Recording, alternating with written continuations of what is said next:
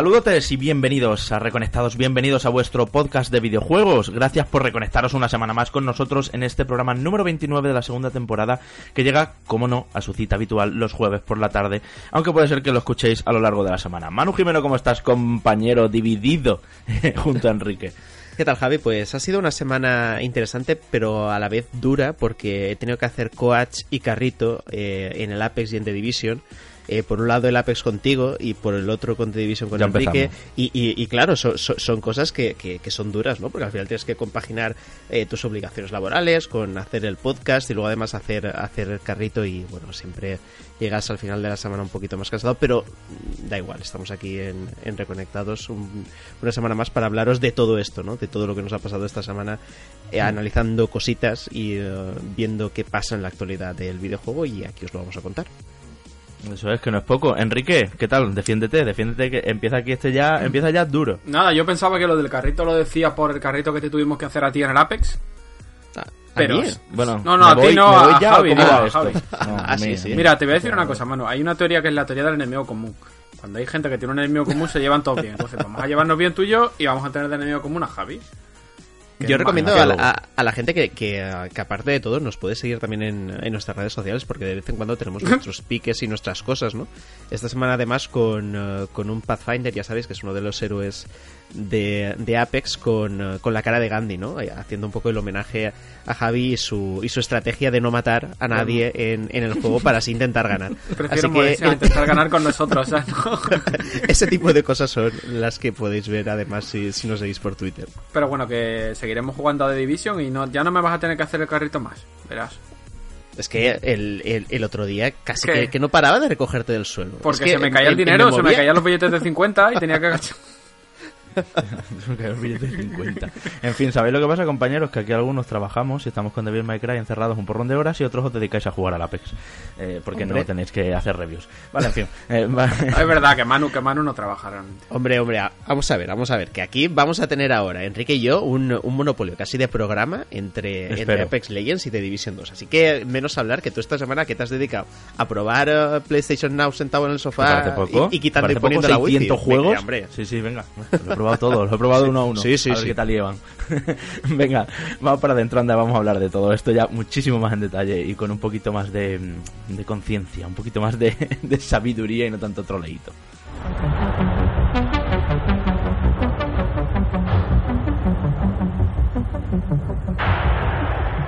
Pues está ya en manos de muchos jugadores y sabéis que toca eh, recorrer las calles de Washington DC, eh, las calles de, The- Division 2. Estos dos, como estábamos diciendo en la intro, son los que se han dividido un poco, se han repartido el trabajo y están en cooperativo empezando la aventura. Bueno, empezando no, que ya lleváis un buen progreso. Pero lógicamente es pronto para hablar de una cosa tan grande, tan mastodóntica. Además habéis visto que a día de hoy todavía no hay reviews ni nada por el estilo porque efectivamente como pasa con estos lanzamientos, pasó con Anthem, pasa con Destiny, ya sabéis cómo funciona. em, Ubisoft eh, ha esperado lo suficiente para que eh, todos los analistas que estemos con el juego eh, lo hagamos cuando ya estén los servidores abiertos, bien y tomándonos todo el número de horas que lleva la campaña, el endgame, el multijugador, mm, PvP, o sea, todo lo que contiene Division, que es mucho, ¿no, compañeros? ¿Qué tal vuestros primeros pasos? Bueno, pues bastante, bastante, bastante razonable. Bueno, primero decir que esto va a ser un poco como Anthem, porque bueno, el juego salió. Estamos ahora a jueves, el juego se puso en circulación con acceso eh, anticipado el pasado martes, si no me equivoco, ¿verdad, Manu? Y, y no sale a la venta hasta mañana, viernes, de forma oficial. Entonces, Así digamos es. que la, la masa de jugadores eh, crítica no lo va a poder recibir hasta, bueno, hasta mañana, hasta dentro de unas horas, cuando se levante ya el y se haga la apertura oficial del servidor. Entonces nosotros lo hemos estado jugando con, con bueno, primero unas cuantas horas, porque lo habremos tocado entre 5 y 10 horas entre los dos, calculo. Y, y aparte de esto, eh, cuando todavía la comunidad no, no está al 100% dentro, porque sabemos que hay Mm, mucha gente que son parte. muy seguidores de The Division, pero no todo el mundo eh, se ha animado a, a esta versión de, de acceso anticipado o, y va a terminar pues cayendo seguramente este, este viernes. Entonces, primero eh, deciros eso, que no, vamos a hacer un poco más en comentar nuestras impresiones eh, en base a lo que hemos podido catar del juego en estas primeras horas, en base a todo lo que conocemos del título eh, por parte tanto de Ubisoft como de, de otros compañeros y demás. Y, y, a partir de ahí ya en las próximas semanas seguramente hablaremos y ya nos mojaremos mm. más como pasó con como pasó con Anzen. Yo, la primera opinión que te voy a dar, mano, yo no sé si estás de acuerdo, es que a mí eh, estas primeras horas me han convencido bastante más que, que, lo que me convenció en su momento el primero de Division. Eh, mm. Por varias razones. Primero, porque creo que es un juego eh, que a nivel estructural y de arranque va mucho más directo a. como, como debe ser para ser una secuela. A todo lo que. a todo lo que implica y no te da 20.000 vueltas para explicarte 20.000 cosas. A nivel estructural de misiones creo que también te libera mucho antes de, de lo que es la, la parte más guionizada del arranque. Para que puedas jugar ya con, con gente. Y después a nivel de a nivel de opciones jugables y demás, eh, yo he notado que hay aspectos como el, sistema de coberturas que no voy a decir que el, que el primero me pareciese bueno, que yo creo que aquí discrepo contigo, porque sí que, sí que es cierto que sobre el papel es un sistema de cobertura bastante potable, pero no terminaba de funcionar tan bien como, como cabría esperar por el... A veces, mm. bueno, te fijaba en la cobertura y se te iba para la esquina, eh, es a lo que fueron puliendo, y en este yo sí que lo he notado mucho más pulido, mucho más funcional, y mucho mejor integrado con, los escenarios. Que también en lo que hemos podido ver, eh, y ahora ya tú si quieres entras, Manu, tenemos más variedad de escenarios. Eh, volvemos ahora a situarnos en Estados Unidos, eh, en este apocalipsis, bueno, en este territorio apocalíptico temprano en el que en base a un virus pues se ha desatado un caos derivado de, de, la expansión de este virus por la esta enfermedad por la, el dinero y, volvemos a estar en territorio norteamericano. En este caso es Washington, DC, lo que visitamos. Y sí que he notado que los escenarios son mucho más coloridos, es todo mucho más eh, de día, es un juego mucho más luminoso, eh, con, tonos muy, muy, muy claros, eh, nada de esa oscuridad que, ofrecía el primer de Division en gran medida y que también pudimos ver un poco, pasa un poco como en Watch Dogs, que el primero era mm. todo súper oscuro, súper sombrío, súper serio, súper depresivo, y en este no, no te cuentan chistes, pero sí que tú sales a la calle eh, de tu base, eh, ya sea de la Casa Blanca o de cualquier otra zona de protección, y, te encuentras eh, pues de repente latas de pinturas que se han roto y se están mezclando con el humo de las alcantarillas y van un chorro de humo verde, cómo entran los rayos de sol, cómo hay ciclos de día-noche también, y sobre todo a nivel de interiores, las misiones que hemos jugado, tanto principales como secundarias, hemos notado que, que hay más variedad de escenarios, de situaciones y de entornos, mm. y no se repite tanto. No sé si tú lo has visto así, mano.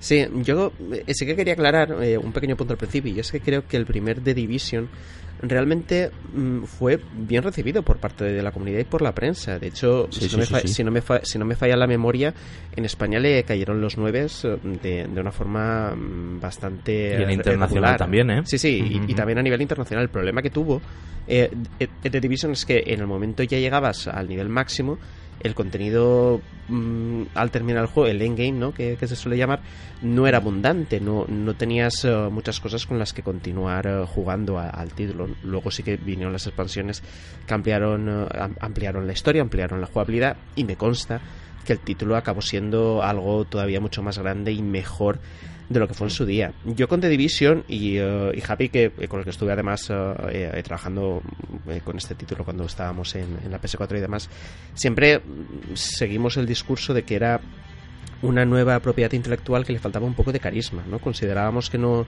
tenía a lo mejor mm, una potencia eh, de carisma en este aspecto como sí que lo puede tener Destiny, ¿no? Porque la comparación era inevitable, incluso con Borderlands, ¿no? Podríamos decir que son dos títulos con los que de alguna manera se podría enfrentar cara a cara. Yo no sé si ese problema se ha solucionado, pero desde luego es un título que aparece en un momento mejor que el que lo hizo el primero, sobre todo porque en estos momentos tiene a sus dos grandes rivales, eh, en este caso el, veterano, ¿no? por decirlo así, la saga Destiny con su segunda parte, que eh, no atraviesa por un buen momento para nada, ¿no? Yo creo que la mayoría de jugadores que le echaron muchísimas horas tanto el primero como el segundo han desistido de, alguna forma del título, ¿no? No porque las cosas estén mal, sino porque esos vaivenes de, eh, intensidad y de actualizaciones han hecho al final que la gente pierda las ganas y luego Anthem, que era una de las grandes esperanzas, tampoco ha arrancado como se esperaba y veremos si se acaba recuperando ¿no? con las actualizaciones de contenido y las demás noticias que van a venir en, uh, en el futuro más inmediato. Entonces, ¿Qué ofrece The Division 2? Pues ofrece solidez. Es un título que, por lo que estamos viendo ya, Enrique, es muy sólido es, es, un, es un título continuista, sí, pero que mejora en todo lo del anterior. Tú estabas apuntando, por ejemplo, el tema de las, de las coberturas. Yo no era algo eh, de lo que me quejara en el primero, ¿no? Pero sí que coincido contigo en que funcionan de maravilla. Yo creo que es muy intuitivo, casi con la mente de alguna manera giras la cámara y vas a donde tienes que ir. Tienes además mm, pequeños extras de movimiento, ¿no? Para rodear ciertas partes donde tú estás cubierto y te da eso bastante libertad a la hora de afrontar un, eh, un enfrentamiento. Y luego también, yo una cosa que me he dado cuenta en, uh, en, estas horas que le hemos echado tú y yo, es que me parece que la inteligencia artificial ha mejorado bastante. No es que fuera mala en el primero, ¿no? Pero volviendo a la comparativa con Destiny, lo siento por compararlo, ¿no? Pero es que en, en aquella época era así, era la, la, comparación más inevitable. Es que Destiny eh, estaba a un nivel muy superior. Sí, era, era muy superior.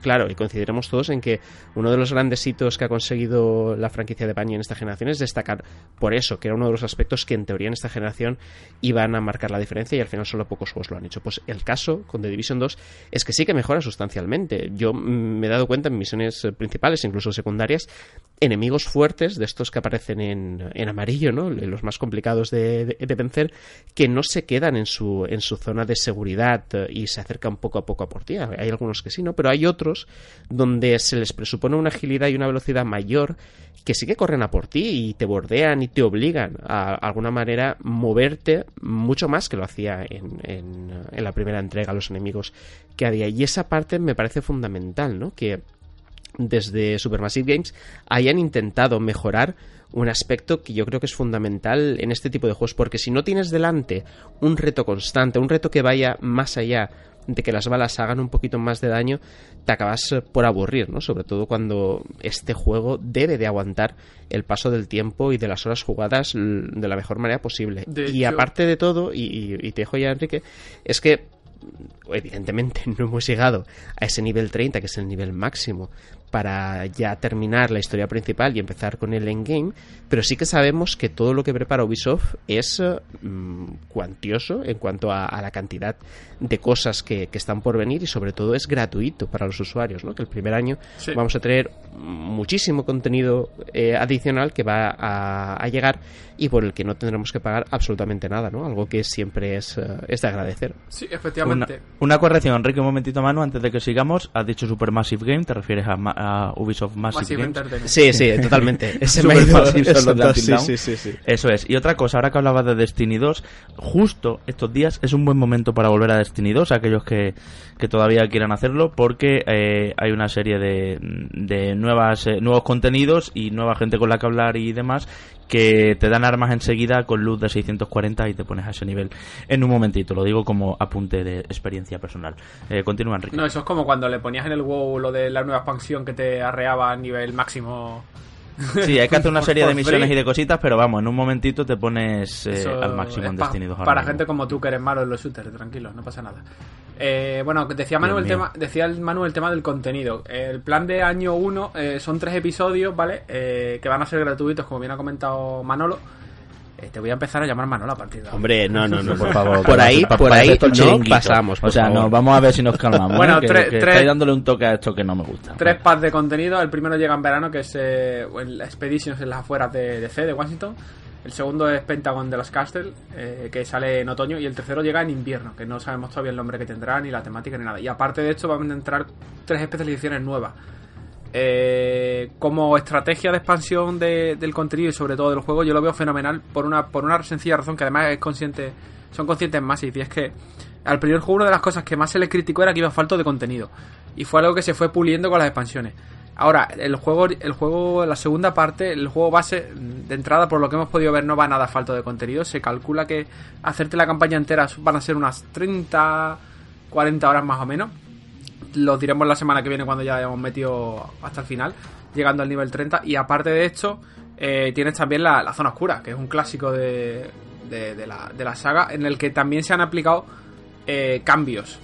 Por ejemplo, ahora eh, uno de los partes que, que más se criticaron en su momento, que algún tipo de jugador criticó, fue que era demasiado duro entrar en esa, en esa zona, porque los que estéis acostumbrados a jugar a juegos de supervivencia, Battle Royale, sabéis que hay mucho hijo de puta suelto, que básicamente es la gracia de este tipo de, de modos de juego. Pues ahora eh, se nivelan todas las armas de todos los jugadores que entreguen esa zona. Y además hay ciertas zonas en las que te da margen para prepararte.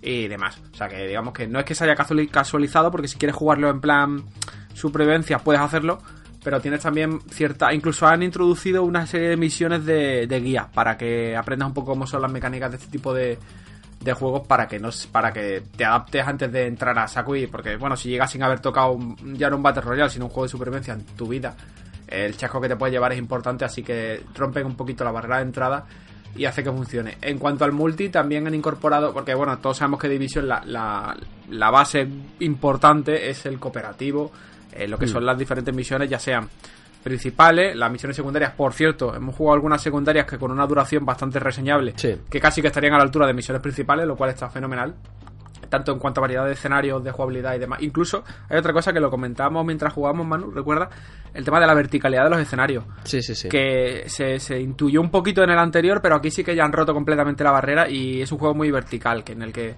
de repente vas por la calle haciendo un combate, escapas de unos enemigos, subes un edificio, pasas de un edificio a otro, utilizas el gancho este para la tirolina esta vertical para subir y demás. Así que a nivel de diseño de escenarios también he notado yo eh, bastante mejora. Pero como digo, la gracia de Division es el juego eh, de lo que es la campaña, lo que es el, este mundo abierto en Washington que nos ofrece, campaña principal, misiones secundarias, eventos dinámicos que van sucediendo en diferentes puntos, eh, que podemos hacer o fallar, también zonas de captura, diferentes bases. Y aparte de esto, también tenemos el modo Deathmatch, bueno, de modo el modo competitivo PvP que han incorporado, eh, para jugar, pues ya sea por equipo de forma independiente, en un clásico cara a cara con otros jugadores en diferentes en diferentes modos. Que es una buena es una buena apuesta que la han incorporado para compensar a aquellos jugadores que en su momento lo echaron en falta y no tenían suficiente con la ya no con la zona oscura, sino que querían algo más tradicional de pum llegó y empieza a jugar. Y esto también lo hemos podido probar, pero juraría que está abierto prácticamente desde el principio del juego. O sea que si quieres, te vuelve a nivelar las armas en función de los jugadores que hay en la partida, las pone todas al mismo nivel para que no haya descompensaciones y demás, para que se pueda, se pueda jugar desde el principio. La pregunta es, que yo no sé esto cómo lo verás tú, mano. ¿Se puede llegar a jugar de División solo?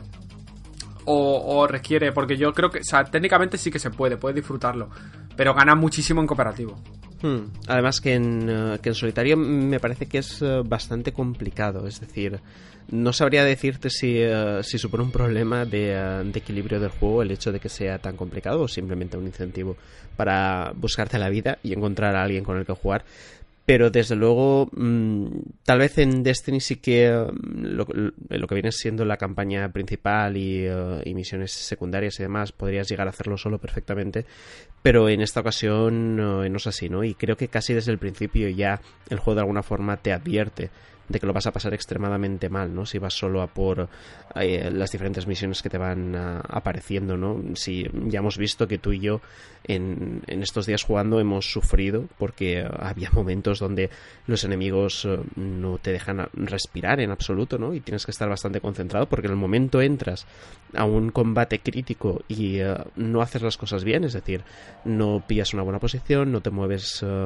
constantemente, no sabes dónde están los enemigos en, en qué posición, ¿no? Durante todo ese combate lo acabas pagando y lo acabas pagando mm, o muriendo uno de los dos o los dos y, teniendo que volver a empezar, bueno, empezar dependiendo de, de, la zona en concreto, desde una parte más atrás y abordar eh, de nuevo esa misión. Pero bueno, me gustan los retos, creo que al final si no tenemos... Eh, esa, esa poquita de dificultad añadida ¿no? que nos haga mm, usar elementos diferentes, un juego de estas características eh, moriría por aburrimiento, ¿no? y no es el caso de The Division. Yo ya digo que en todo momento me está dando la sensación muy diferente a la de, a la de Anthem. ¿no? Yo en Anthem mm, comentaba que el juego tenía muy buena base, pero que le faltaban muchas cosas por pulir, ¿no? En este caso no, en este caso el juego tiene buena base porque ya no solo hereda lo del primero eh, de día de lanzamiento, sino todo lo que se mejoró después, sino que, eh, que, lo mejora, ¿no? Y lo mejora y de una forma bastante estable. No hemos tenido ningún problema a la hora de jugar, ni en cuanto a bugs, ni, ni eh, errores en la conexión, que son cosas que pueden pasar. Es, es, es, lógico que puede llegar a pasar mientras no sea algo constante. Asumimos que entra dentro de la normalidad en este tipo de juegos.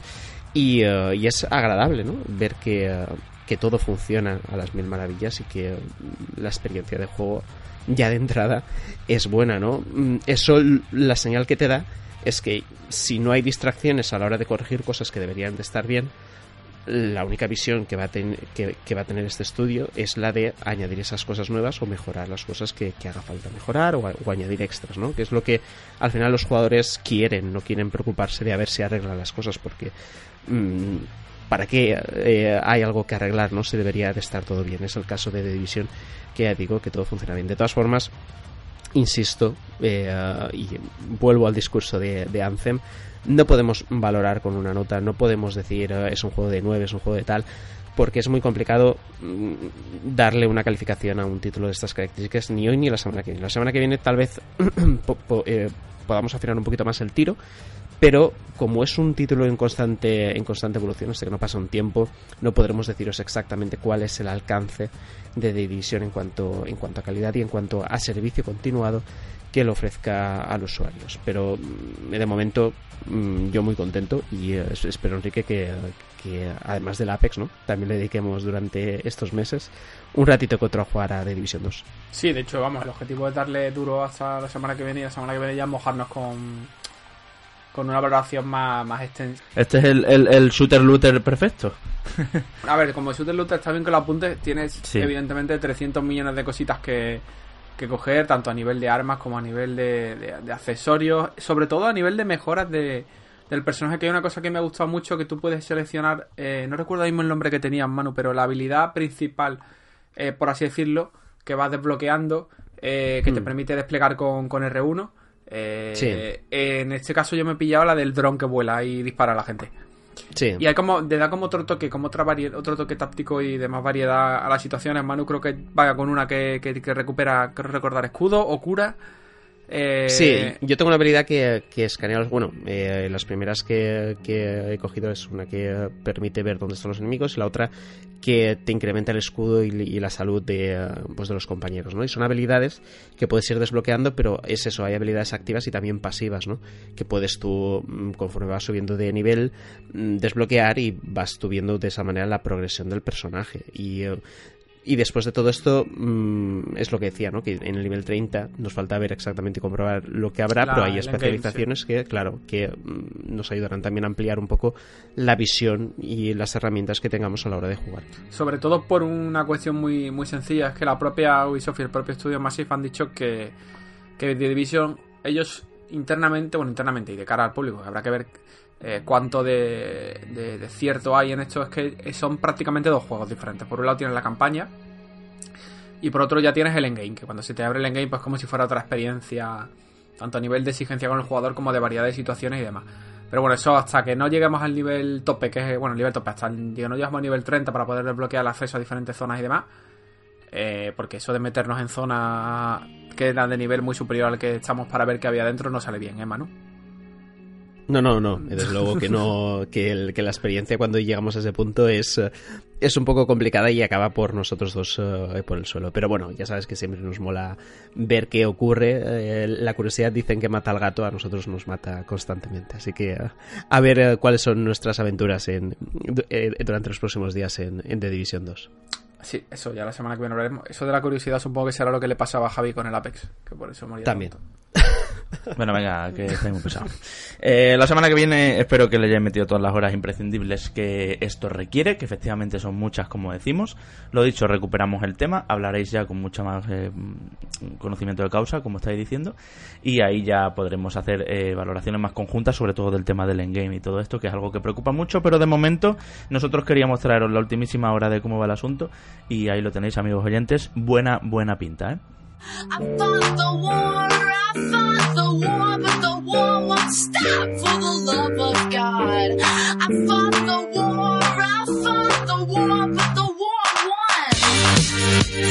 won. Pasemos ahora a lo que me ha tenido ocupado a mí. Ocupado a mí también un buen montón de horas porque esto no era echarle un vistacito rápido y ya está. Lo hemos querido poner a prueba. PlayStation Now, ya sabéis, el servicio eh, de juegos por streaming eh, o bajo suscripción, mejor dicho, porque también hay posibilidad de no jugar eh, con, con, la nube, no jugar en streaming, de PlayStation, lo que sería el Xbox Game Pass, pero de la compañía mm, de Sony. Em, bien, compañeros, os cuento cosas y os doy ya titular de entrada. Estoy gratamente sorprendido, y lo digo con total transparencia, de cómo funciona de cómo se instala, bueno, se insta sí, se instala en el caso de PC y en el caso de Play 4, cómo, cómo han abierto ahí su, su pestañita que se te pone ya eh, en la consola y de lo fácil que está siendo todo y de lo bien que está funcionando. Quitando, lógicamente, y lo vamos a decir ya, eso que habréis visto que está siendo lo más criticado en casi todos los sitios, que es el tema de las colas. El primer día, eh, sobre todo cuando empezó el servicio, por la mañana, incluso por la tarde, ya por la noche no tanto, juegos como The Last of Us o Bloodborne eh, tenían colas mm, considerables. Se han visto capturas en Twitter eh, de incluso más de 30 minutos de cola, ¿no? Algo incomprensible. Imaginaos que vais a ver una serie en Netflix y te ponen, no, espérate media horita que hay mucha gente. Estás en la posición 126 de la cola. Entonces, esto no es admisible en un servicio que, que es de pago. Pero yo creo que fue un poco la oleada de primer día y ese boom de, de, todo el mundo entrando. Porque ciertamente ayer miércoles, por ejemplo, lo volví a probar y ya esos títulos no tenían cola. O si acaso aparecía una cola de un minuto, que es lo mínimo que se reparte, que a lo mejor son 10 segundos en realidad, pero te pone un minuto, ¿no? Porque va por minutos. Entonces yo creo que esto se irá diversificando. Además que creo que eh, una vez que pase el periodo inicial de 7 días de prueba gratis, que tenemos todos, todos los que nos estáis oyendo, tengáis o no una PlayStation 4, tenéis 7 días gratis de PlayStation Now. Ahora lo explico con un poquito más de detalle por si alguien no se había enterado. Una vez que pase esta primera semana y demás, yo creo que esto se estabilizará y ya no volveremos a ver por lo menos colas tan largas, ¿no? Salvo que de repente utilicen la estrategia del Game Pass, que no lo creo, y empiecen a poner novedades muy fuertes donde todo el mundo, ¡pum!, vaya ahí. No es el modelo de PlayStation Now, ¿eh? yo no creo que aquí sea como en Xbox donde sale Crackdown 3 y Crackdown 3 está con el Game Pass, sale Sea of Thieves y Sea of Thieves está con el Game Pass. Esto no, no va a funcionar así. No esperéis que The Last of Us 2 el primer día esté disponible en PlayStation Now. Mucho tienen que cambiar las cosas, pero creo que no es el modelo. Y os decía, estoy sorprendido. Estoy sorprendido porque funciona muchísimo mejor que en la última beta muchísimo mejor que el, cuando lo probé en Estados Unidos hace ciertamente lo probé en Estados Unidos hace unos años no sé si hace tres puede ser y claro las conexiones eran otras en cuestión de tres años también han, han, cambiado las conexiones. Y, y luego me gusta cómo se ha diseñado me gusta me gusta cómo están expuestos los juegos y las carátulas, cómo te recomienda, lo fácil que es con el botón cuadrado del mando directamente ir metiendo cosas en tu lista de juegos que te interesan, de manera que ya los tengas ahí siempre y hay una categoría de mi lista, recomendaciones de juegos que se parecen a, a, los que ya has jugado o te gustan, cómo funciona todo el tema de guardado e incluso, y esto había dudas y no me lo esperaba mucho, algunas curiosidades como que se puede jugar a los juegos offline. Puedes coger la Play, encender el PlayStation Now aquí en tu casa, que tienes internet, bajarte tres o cuatro juegos e irte a tu pueblo al campo con la Play eh, offline. Eh, y bueno, hasta dentro de una semana no te hará un chequeo de que, que, es necesario para jugar. Pero si te vas menos de una semana, esto lo digo para periodos vacacionales, como en Semana Santa ahora, por ejemplo, pues eh, no necesitas internet. O incluso... Pero tú estás seguro de eso, Javi. Es decir, estoy porque... seguro de eso porque hasta donde yo sé, por ejemplo, ahora mismo tú te compras un juego digital y uh, te sale el candadito, a no ser que tú estés conectado a internet y pueda comprobar que todo está correcto. Esto, esto Manu, te hace una, una revisión cada siete días, como te digo. Esto ya me he informado bien para mirarlo. Mm. Y, y está bastante bien porque, ya te digo, te puedes bajar, eso sí, te puedes bajar juegos solo en PlayStation 4 y solo juegos que están en la Store de PlayStation 4. Es decir, de las tofas, como la versión que está en el Now es de PlayStation 3, por ejemplo, no te lo podrías bajar. Es un juego que mm. solo se juega por streaming de las tofas. Mm. Igual con eh, otro juego de PlayStation 3 que están. Y aquí empiezan mis quejas. Y creo que no son culpa del todo de PlayStation, sino de las third party. Porque, por ejemplo, muchos juegos de Electronic Arts, como Need for Speed Rivals, Battlefield sí. 4 y Battlefield Hardline, ¿vale? Eh, y muchos otros títulos de EA sí. están en versión PS3. Imagínate Battlefield 4, el que está en el Now es el de PS3 y el Hardline. ¿Sabes? Entiendo, o sea, que... entiendo que uh, ahí hay algún tipo de, de, interés por parte de Electronic Arts en su programa EA Access que no está en PlayStation. Eh, entiendo que PlayStation mm, nunca quiso que, que, estuviera y de alguna forma es como una respuesta ¿no? ante, ante todo eso. Pero vaya, visto, me, sí. me, parece ridículo que las versiones de PlayStation 3 de Battlefield 4 y Hardline, mira, ni recordaba que Hardline tenía versión PS3, Hmm. estén Sí, sí, en, tuvo, tuvo. en PlayStation Now. Yo, Javi, eh, por, por hacerte aquí el tercer grado, yo, para empezar, me ha sorprendido mucho que, que la recepción de PlayStation Now haya sido tan buena en España. O sea, no. Eh, es prácticamente se acaba de estrenar, no tenemos datos de, de suscriptores ni, ni mucho menos. De hecho, dudo mucho que vayan a dar datos de suscriptores. Si pueden sacar pecho lo darán, ¿eh? Ya sabes que PlayStation Sí, no se corta en no 10 creo. millones de personas han descargado Sí, pero supongo que lo harán a nivel a nivel europeo o a nivel global. No creo que solo en- con el particular. Ya, solo España. de. España. Entonces, yo lo que te quiero, te voy a hacer preguntas en plan si un pecero radical. Sí, sí, Eh, sí, sí. eh, no sé si lo has dicho ya, creo que no. ¿Con- ¿Con qué conexión exactamente estás jugando? Bueno, lo estás probando en casa. Vale, lo he probado con varias. Ciertamente yo en casa tengo 300, mm, 300 de subida y 300 de bajada simétricos y claro, esto va como un tiro si estoy por cable. No hace falta que Y- digas la compañía para no hacer promoción. No, ni, ni eso es. o la compañía de teléfono, ¿no? No, no hace falta. Em, vale, em, lógicamente quien tenga esto, e incluso quien tenga 100, va bastante bien. Pero es que Enrique, lo he probado también en un entorno con 10 megas y, y va bastante bien también. No va Solo tan bien, 10 pero va bastante bien. Uf. Es que, de verdad, chicos, mira que hemos hablado mucho de la latencia, del juego en la nube, nunca será como el juego. Ostras, pues eh, me ha callado un poco todos esos miedos que, que venía yo teniendo, de- sobre todo de la experiencia pasada. O sea, no eran miedos por, por, por miedos de, de no saber y de tener miedo a lo nuevo, sino por la experiencia pasada con la beta y, como digo, cuando probé Estados Unidos en un entorno cerrado y que se supone que era el favorable. De hecho, creo recordar, creo recordar que cuando tú lo probaste todavía era Gaikai, ¿no? No, no, no, era ¿No? PlayStation. Era ya. PlayStation. No, o sea, acaban, de re- acaban de comprar hace poco. vamos. No hace tanto. Pero bueno, que te digo, te digo cosas más de, de pecero radical. Em, un problema que tiene, por ejemplo, es que no está en Mac, ¿vale? Solo funciona en, en PC, en Windows. Y, y otro, pero a cambio, lo que tiene es que funciona cualquier mando, chicos. Podéis ponerle el DualShock o no. Que esto también es bueno para la, para la gente que, que juega en ordenador y que no tenga una O Play. sea, ¿puedes jugar en el- con el mando Xbox? Por supuesto. Puedes jugar a The Last of Us con el mando de Xbox en un PC. o sea, que es como el sueño húmedo de, de, mucha gente, ¿no? Em, más cosas que limitaciones que tiene también. Y esta es otra de las graves. Aunque no sé, no se aprecia tanto, pero bueno, sí es de las graves. Es que todo va a 720p en modo descarga, ojo. En modo, eh, perdón, en modo descarga, en modo retransmisión. Como os digo, todos los juegos, que ya sabéis que son 600 aproximadamente, todos los juegos, ahora mismo, ¿no? Todos los juegos que se que están en la store de PlayStation 4, si activas el PlayStation Now en una Play 4, puedes descargártelos ahí como te los descargas cuando te los compras. O como te descargas los dos juegos al mes que dan con el Plus. Te los descargas y entonces la resolución que tiene y las prestaciones es la nativa. Prestaciones me refiero a HDR, 4K, todo eso, mm, si el juego lo tiene, eh, todo tal cual. Y luego también si tiene compatibilidad con PlayStation VR o la PlayStation Cámara, que hay algunos juegos que sabéis que, que tienen VR, algunos de coches, ¿no? Y todo esto, todo eso, si lo tienes descargado, lo puedes activar. Sin embargo, si juegas en modo retransmisión, que se llama, en, en modo de que te estén ofreciendo la partida en la nube, se te quedan 720p, que esto en pantalla grande se nota, y, y también pues no tienes eh, todos esos extras. Y también, lógicamente, el online no va tan fino. Y sobre el online tengo palabras de todo tipo. Hay juegos que van muy bien y hay otros que me los he encontrado vacíos y con problemas de conexión. Por ejemplo, Ultra Street Fighter 4. Eh, estuve probándolo porque creo que un juego de lucha, por el timing de botones y eso, es un buen, un buen género para poner a prueba de verdad si esto funciona bien.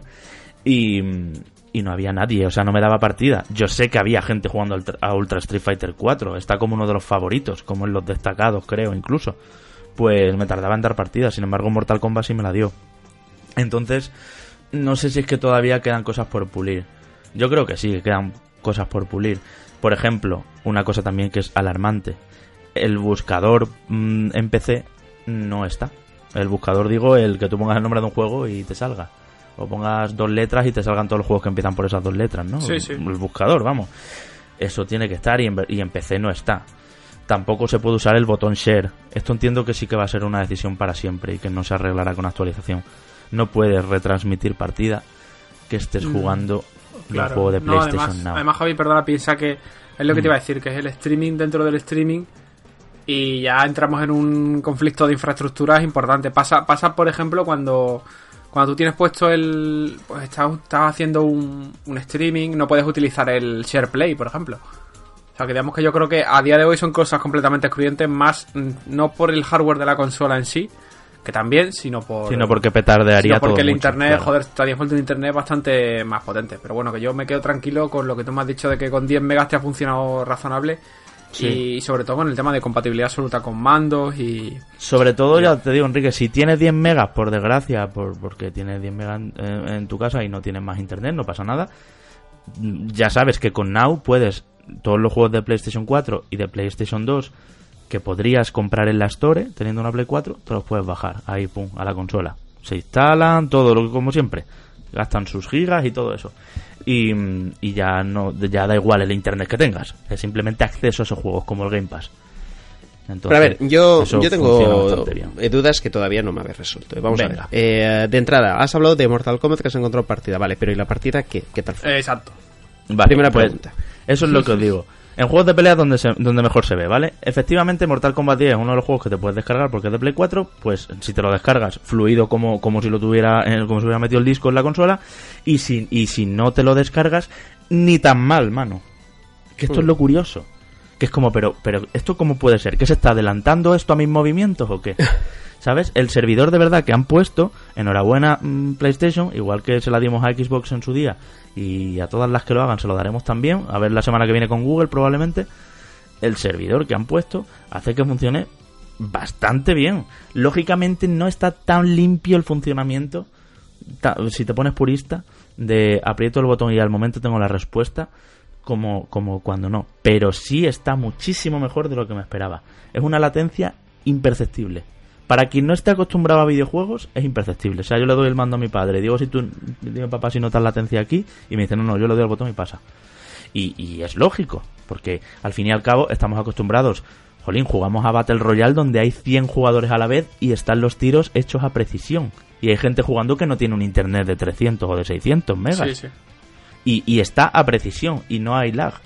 Pues No, eso, eso poco a, ese, a ese nivel está, está fantástico. De todos modos, yo sigo diciendo que este tipo de. Todavía, ¿eh? Que este tipo de experiencias no son susceptibles y de hecho los jugadores, por más general, para hacer la gracia, sí que lo van a probar. Pero para juegos multijugador, tipo, tú lo has dicho, Street Fighter, Mortal Kombat, Call of Duty, sobre todo. Los de coches perfil, también son juegos exigentes que tienen que ir a 60 para verlo bien. Ya no porque vaya o no a rate, 60, sino por la latencia que tiene. La, Claro. la microlatencia se va a terminar notando, por pequeña que sea. Hmm. Entonces, de aquí a unos años ya veremos. Pero ahora mismo yo esto lo veo como una experiencia muy buena. Con un salto muy bueno, un lanzamiento muy bueno, una recepción fenomenal por parte del público. Con cosas con pulir, como por ejemplo esas listas de espera, que a mí me parece ridículo que si tú pagas por un servicio tengas que esperar ahora para utilizarlo. Lo habéis dicho muy bien con el tema de Netflix, que si nos saltara el aviso de espérate 20 minutos para ver el capítulo, pues seguramente no, no estaría suscrito a Netflix y te lo terminaré viendo por otro canal. El caso es que lo veo bastante Eso, bien, eso pero todavía le queda. Enrique, para quien no lo entienda, está claramente hecho para que el juego ofrezca el mejor rendimiento posible y no haya saturación. De hecho, hay una idea muy buena también, que se nota que PlayStation Now llega a España ya teniendo recorrido en otros países, porque se nota que se han metido muchas cositas muy interesantes. Y es que cuando tu conexión está fallando un poquito por lo que sea, o no te está llegando bien la retransmisión, te sale un iconito arriba a la derecha. Este iconito también te avisa de que si puedes guardes partida. No vaya a ser que se caiga o lo que sea. Porque todo el tema de guardado de partida es otra cosa que me parece que han hecho muy bien. Y es que todo se guarda en la nube, en tu perfil de PlayStation Network. De manera que si ya tenías una partida, yo que sé, a Bloodborne, a la mitad, porque en un momento dado lo jugaste porque te lo prestó un amigo, cuando tú pones PlayStation Now y, abres Bloodborne, te dice que se ha detectado que hay una partida en tu perfil, que si quieres seguirla. Y sigue todo tal cual, tranquilamente. Y se cruza perfectamente el, el guardado de partidas. Tanto es así, mm, no ocurre. Bueno, sí ocurre al revés, claro, ahora que estoy pensando. Iba a decir, no ocurre al revés. Si tú lo juegas en PlayStation Now, luego cuando acabe tu suscripción, si no quieres continuar y cancelas, eh, ¿qué pasaría con Bloodborne si te lo presta un amigo, no? Pues sí se podría. Tendrías que bajarte Bloodborne a PlayStation 4, entonces la partida se guardaría en tu Play y cuando venga otra vez Bloodborne a tu Play, por lo que sea, pues ahí, ahí la tienes. Entonces me parece que ha sido muy limpio todo el cruce este.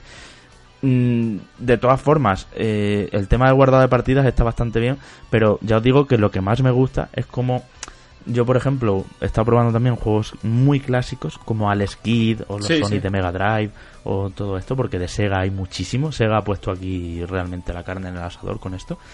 Em, y, y los juegos antiguos está guay ver que se te crea el- en, el, en el escritorio de la Play o en el escritorio de tu ordenador se te crea automáticamente los accesos directos a los que estás eh, recientes, ¿no? Como cuando, pues, como tenéis todos en la Play, los que tengáis Play, eh, los juegos más recientes que habéis jugado o que habéis descargado.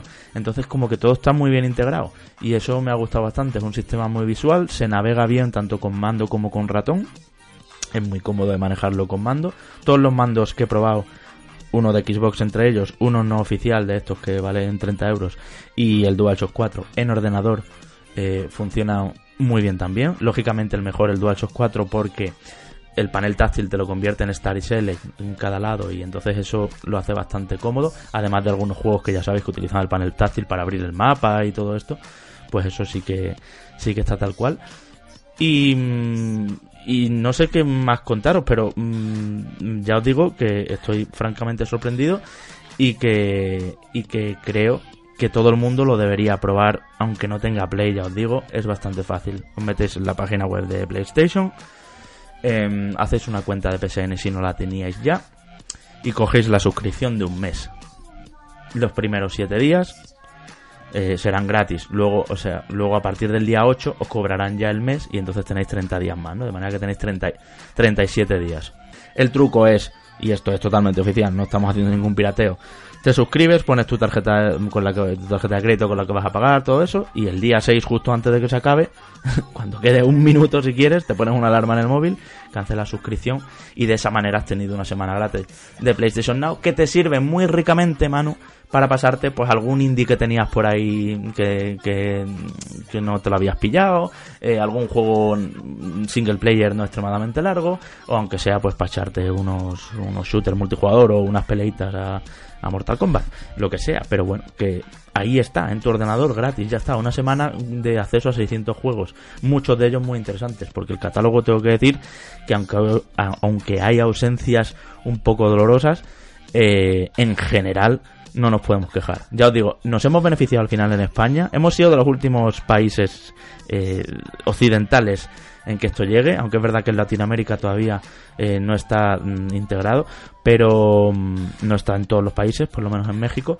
pero, pero que nos hemos beneficiado en que llega ya muy grande el catálogo con muchas se nota que han sabido saben lo que tenían que hacer dime mano Yo lo que te quería preguntar, que me parece todo muy bien, es lo que estáis diciendo, pero yo creo que me hables, Javi, eh, de cosas muy concretas, de, de, de, eh, el día a día del uso. Es decir, por ejemplo, mm, ¿qué diferencias has notado entre wifi y cable? Que es que eso es algo que no nos has dicho y, y me parece algo fundamental. Es que no no no, no se aprecia mano es que Pero algo habrá, a ver, algo habrá, algo habrá de diferencia. Eh, algo te Hombre, pondrá- algo hay. Mira, te digo Claro. por ejemplo, ¿vale? Eh, una- un ejemplo que seguramente conocéis muchos. Sabéis que para hacer en Ultra Street Fighter 4, que es uno de los juegos más rápidos, que tiene que ir a 60 y que tiene un timing muy propio, ¿vale? Para hacer el especial de Ryu, por ejemplo, hay que hacer dos medias lunas y puñetazo, ¿vale? Con eso tira el Hadouken especial este. Bien, pues eh, al, al estar por wifi o al estar en una conexión baja, lógicamente puede no salirte tan preciso o tan 100% de veces como te sale estando por cable. Vale, pero es que te sale el 90%. Es que, es que de verdad me parece impresionante cómo está esto servido. Cómo está hecho el buffering para que no se anticipa lo que vas a hacer, lógicamente, eso es imposible. Pero llega a dar la sensación de estar funcionando bastante bien. Y, y yo soy el primer sorprendido, Manu, que es que yo ten- tenía muchísimo miedo. Te digo también otra cosa, y esto es importante, jugar a 720p a determinados shooters es inviable. Y sobre todo con un frame rate que a veces petardea un poquito porque puede haber algún algún tirón de conexión. Mm. Eso es inviable. Pero sí, no, claro, y, y, eh, y Enrique lo ha dicho antes, yo creo que el multijugador no, no se va a poder jugar a, nivel bien en, en este sistema porque, vamos a ver, eh, la gente que juega al multijugador se busca la pantalla que tenga el menor input lag porque todo cuenta, ¿no? sí, Para sí, que claro, esa cuenta. última bala que juega, sí. claro, no te dé a ti y sí que le dé al enemigo, ¿no? Con lo que Mm. si aquí estamos hablando de, de un sistema de estas características, no es viable que para un uso continuado mm, tengas esta opción, ¿no? Para probar tal vez sí, pero para de seguido no. Pero sí que era una duda que, que, que yo sí que tengo, porque es en plan, yo- vale, yo- me parece yo, lo me primero parece que puse a bien. prueba. Lo primero Claro. que puse a prueba. Y de hecho me fui a una a, a casa de un Mm. amigo donde hubiera un internet horrible para ver qué tal el asunto. Así- es que ahí está, es decir, eh, porque al final eh, yo eh, me pongo en modo usuario eh, de toda la vida y os digo, mira, me da igual el catálogo, en parte, porque sé que más o menos va a estar bien. Mm, A mí me interesa es cuando yo me voy a pegar en mi casa, cuando yo Mm. sé que habrá momentos donde no pueda tirar de cable, que tenga que tirar de wifi, me va a funcionar exactamente igual. Yo Mm. puedo coger la consola y me la llevo del salón a mi, eh, a mi estudio donde tengo ahí mis cosas y me va a seguir funcionando exactamente igual. Voy a tener diferencia de, de servicio, me va a empeorar, me va a mejorar. Eh, ¿Cómo va a estar el asunto? ¿no? Y por eso eh, te decía yo al final esa pregunta, porque yo al final eh, lo que quiero es esa sensación, esa información de, del andar por casa, ¿no? Que es un poco la perspectiva que tenemos siempre en, por ejemplo, también con la, con la realidad virtual, que por eso en alguna ocasión le hemos sacado alguna que otra pega, pero me alegra que en general todas estas impresiones que estás teniendo sean tan positivas, ¿no? Porque ya nos abre la puerta a una alternativa diferente, sobre todo a la hora de acceder a títulos que antes estábamos pagando por ellos, y me refiero sobre todo a los de PlayStation 3 y PlayStation 2. Es que, Aquí, claro. Es claro, que, en- en nos parte- hemos bueno, pasado sí. años con remasterizaciones, pagándolas a precio de oro para a lo mejor jugar un, un- un- un par de horitas, porque sabéis que es así, ¿no? Sabéis que al final, aunque eh, nos volvamos locos con remasterizaciones y anuncios eh, de que ya han aparecido hace, hace un tiempo y que, y que vuelven a aparecer, generalmente al final se juega poquito. Y yo esto lo veo que es lo que debería de haber hecho PlayStation hace bastante tiempo. Eh, por supuesto, en, Hombre, hace en bastante tiempo lo hizo en otros de- países, claro. Sí, sí, pero eh, me refiero en ausencia de la retrocompatibilidad, ¿no? que es lo que es lo primero que debería de Sí, haber sí. hecho PlayStation en su día. Pero me alegra, me alegra porque yo era de, de los que dudaba de que en España esto funcionara bien. Y eh, sé que tú le has metido toda la caña posible y lo has metido a los test de estrés más, eh, más importantes seguro y que mm, te vengas aquí así de contento es, es muy buena señal. Yo ya Yo- digo, me, me fío mucho de. Evidentemente me fío siempre de Javi, pero que me, me quedo muy tranquilo como Manu eh, por el tema de, del- del- De hecho, lo hemos estado hablando esta semana de, oye, métele tal, pruébalo con wifi, pruébalo sin cable, con cable. eh, bájate porno la vez que juegas, ¿sabes? No, hombre. Pero, pero que me quedo muy tranquilo de ver que el lanzamiento ha sido bastante óptimo. También es verdad que he llegado en un punto en el que eh, estas cosas están realmente probadas y más que probadas y requete probadas en muchos mercados. Y que en. España la recepción haya sido tan buena me, me abre... Si bien a mí no me atrae el, como el, el servicio como tal ahora mismo, sí que me da cierta esperanza que en el futuro, dentro de 2-3 años, con Play 5 y demás, eh, lo mismo puede ser un recurso importante para llevar la retrocompatibilidad a la consola, ¿eh? Es que, ojo, Enrique, yo pensaba que esto no era para jugadores como nosotros y nuestros oyentes que nos están escuchando ahora, es decir, lo que llamamos siempre jugador hardcore, que tiene un montón de juegos, que tiene...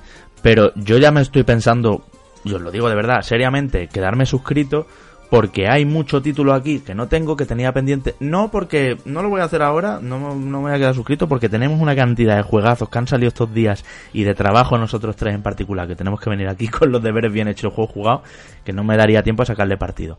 Pero alguien que hace tiempo que no se compra un juego, que le dan un poquito igual estos que están saliendo ahora, o que, o que tal, mm, joder, por 100 euros al año, ¿vale? Que parece una barbaridad, pero si pensáis, Netflix nos vale más de 140 euros al año en su suscripción mínima de dos pantallas. Pero bueno, por esa cantidad, eh, que son menos de 10 euros al mes si se compra un año entero, los eh, juegos que hay, ya os digo que hay muchísimos muy, muy golosos. Muy, muy de, ostras, no me lo compré porque fue un juego que no vendió mucho, pero todo el mundo habla de él. Por ejemplo, Prey. ¿Vale? Manu, tú lo analizaste, el Prey último, sabes Mm. que es un juego ideal para esto, ideal, incluso ideal para esta semana. Si lo jugáis eh, a piñón, en esta semana os lo hacéis de gratis. Y, mm, y te digo, también hay juegos que no están bien optimizados. Aparte de lo que te comentaba de los de Electronic Arts, que me parece una catetada, que Need for Speed Rivals, Battlefield 4 y Hardline y muchos otros no estén en su versión PlayStation 4, sino que estén en PlayStation 3 y solo se puedan jugar por streaming, no te los puedes bajar de esa manera. Eh, también de Last of Us y algunos eh, HD que son los de PlayStation 3, por ejemplo, Shadow of the Colossus y Ico están los de PlayStation 3. Eh, entonces no te puedes no te los puedes descargar, ¿no? Em, hay otros juegos también que no están muy bien optimizados y uno de ellos es uno de los que ha sido cabeza de cartel en toda la promoción, que es Red Dead Redemption 1. Este título sabéis que está en su versión de Play 3, que ya no era la mejor, porque Sí, la Xbox era- 360 tenía más sí, sí. Pero ciertamente el frame rate en Red Dead 1 eh, petardea bastante. Y lo que decimos, como es de Play 3, no te lo puedes jugar, solo lo puedes jugar en la nube. Y este sí que es uno de esos que se puede jugar, claro que se puede jugar, pero escuece un poco. Os decía que hay, ausencias marcadas también. eh, no hay demasiados juegos eh, exclusivos de Play 4, más allá de Killzone Shadowfall y Knack, como no. Eh, también pues eh, los God of War están todos, el 3 remasterizado, el último no está, lógicamente, es un juego del año pasado y el GOTY del año pasado es demasiado pronto para meterlo aquí. Pues os digo que la estrategia también con el Game Pass es bastante diferente. Y luego de, de Quantic Dream, pues está el Beyond Dos Almas, está Heavy Rain, no está Detroit. No me extrañaría que en el futuro entrase Detroit. En términos de juegos de pelea, pues a lo mejor en vez de Ultra Street Fighter 4, me parece que está muy pasadito ya. Echo de menos Street Fighter 5 aquí. Y sí que hay, sin embargo, muchos juegos que, que son golosos, como decía, ¿no? Por ejemplo, la serie Mafia está entera, la serie Bioshock está entera. Imaginaos ahora, pues si alguien se dejó. La serie Borderlands está entera. 2K también ha metido, ahora que lo estoy pensando, bastante bien sus sagas aquí. Warner ha ido con Mortal Kombat, Injustice y muchos Legos, pero faltan juegos de Warner. Los Batman también están, pero no está el último. Los Infamous, por ejemplo, están también. Y luego Enrique Resident Evil están, eh, están muchos. No están todos, pero están muchos. Entonces, no sé, sobre todo en términos indies también está bastante, está bastante bien la cosa, ¿no? Está ahí Journey, Flower y Flower, por supuesto. Eso es exclusivo. Luego los Devil May Cry mm, están los cuatro, los tres en HD y el 4 mm, ah, que el 4 también en su versión en su versión normal en su versión que salió pues sí Em, que sirve muy bien para prepararse el 5 los Uncharted están los 3 que no el 4 o sea que ya veis que algunas sagas pues se quedan justo al punto de estar casi todos, pero no todos. Y otra ausencia importante que noto es juegos clásicos. Juegos clásicos me refiero a juegos de consolas pasadas, a juegos de Mega Drive, a juegos de, bueno, de, de las Nintendo no van a estar, pero pero debería debería haber juegos más juegos clásicos, también más aventuras gráficas, no hay demasiadas. Y, y bueno, juegos también de puzzles tampoco hay demasiados. Los Ratchet and Clank están Mm. todos menos el último. O sea que es un poco así, ¿no? Pero que, jolín, está, muy enriquecido. Ya os digo, amigos oyentes, darle una, una pruebita. Si estáis eh, con la cabeza en que no queréis pagar ni un céntimo por juegos digitales, os ponéis una alarma el día de antes. Pero no me extrañaría que a muchos, y si queréis lo- nos lo contáis la semana que viene en los comentarios, a muchos os pase que hagáis la semana de prueba y digáis, "Bueno, pues por día al mes ni tan mal, ¿eh? Me voy a hacer este, este, este y este.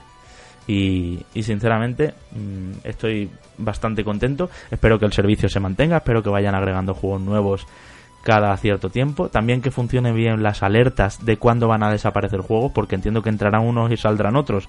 Y ostras, si yo llevo 30 horas a un título y de repente me lo quitan, yo que sé, a Red Dead 1 y me lo quitan justo cuando voy a llegar al final, por ejemplo, pues maldita la gracia, ¿no? Entonces, a ver cómo va funcionando todo eso, pero de momento, bien, bien PlayStation Now, igual que bien Xbox Game Pass en su día. Y lo decíamos en el extra, que lo bueno, lo decía yo en el extra que lo mencionábamos la semana pasada. Lo digital está cada vez más fuerte y es un modelo muy a plantearse incluso por el hardcore, ¿eh? por el que nos gustan las cajitas y gastarnos los 70 euros en los nuevos lanzamientos y todo eso.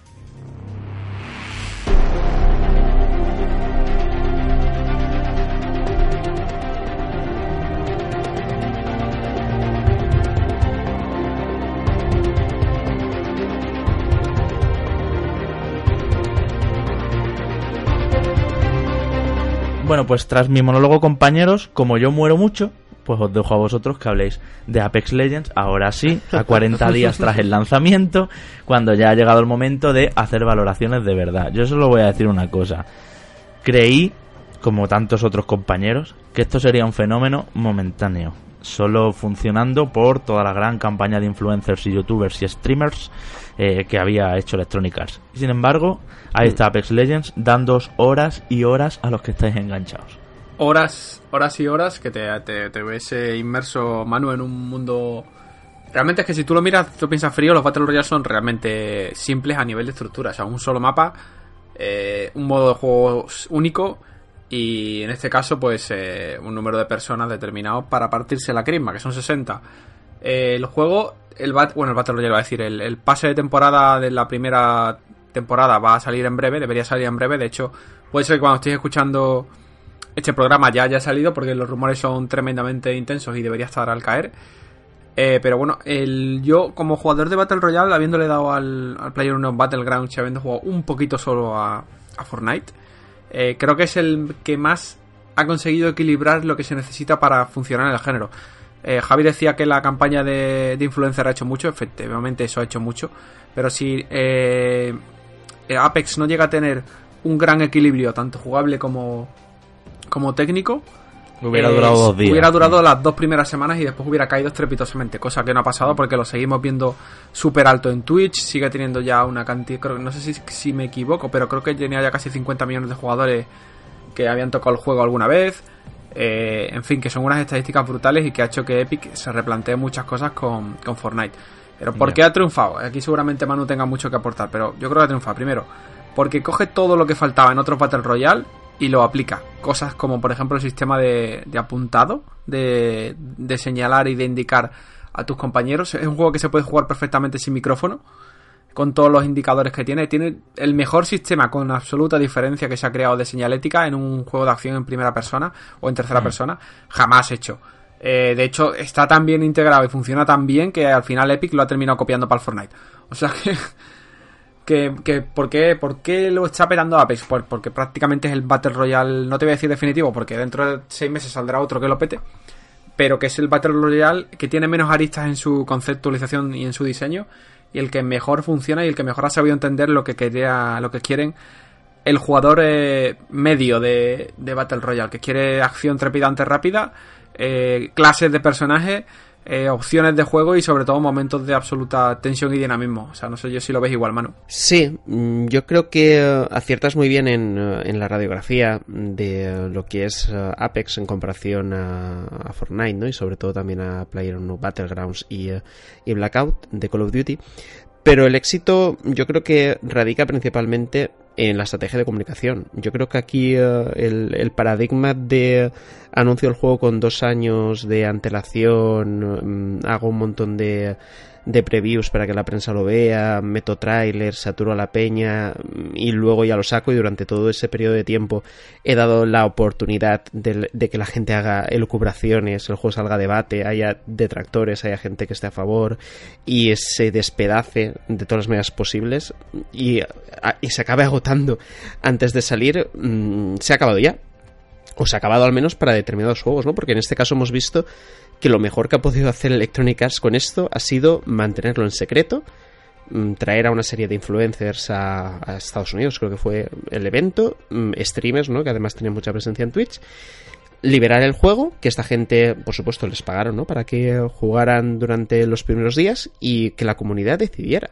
Que por cierto, saltó ayer la noticia de que Electronic Arts llegó a pagar hasta un millón de euros a Ninja por streamear Apex el día de lanzamiento, que la noticia la sacó Reuters, con lo que la fiabilidad de la misma es, es bastante alta.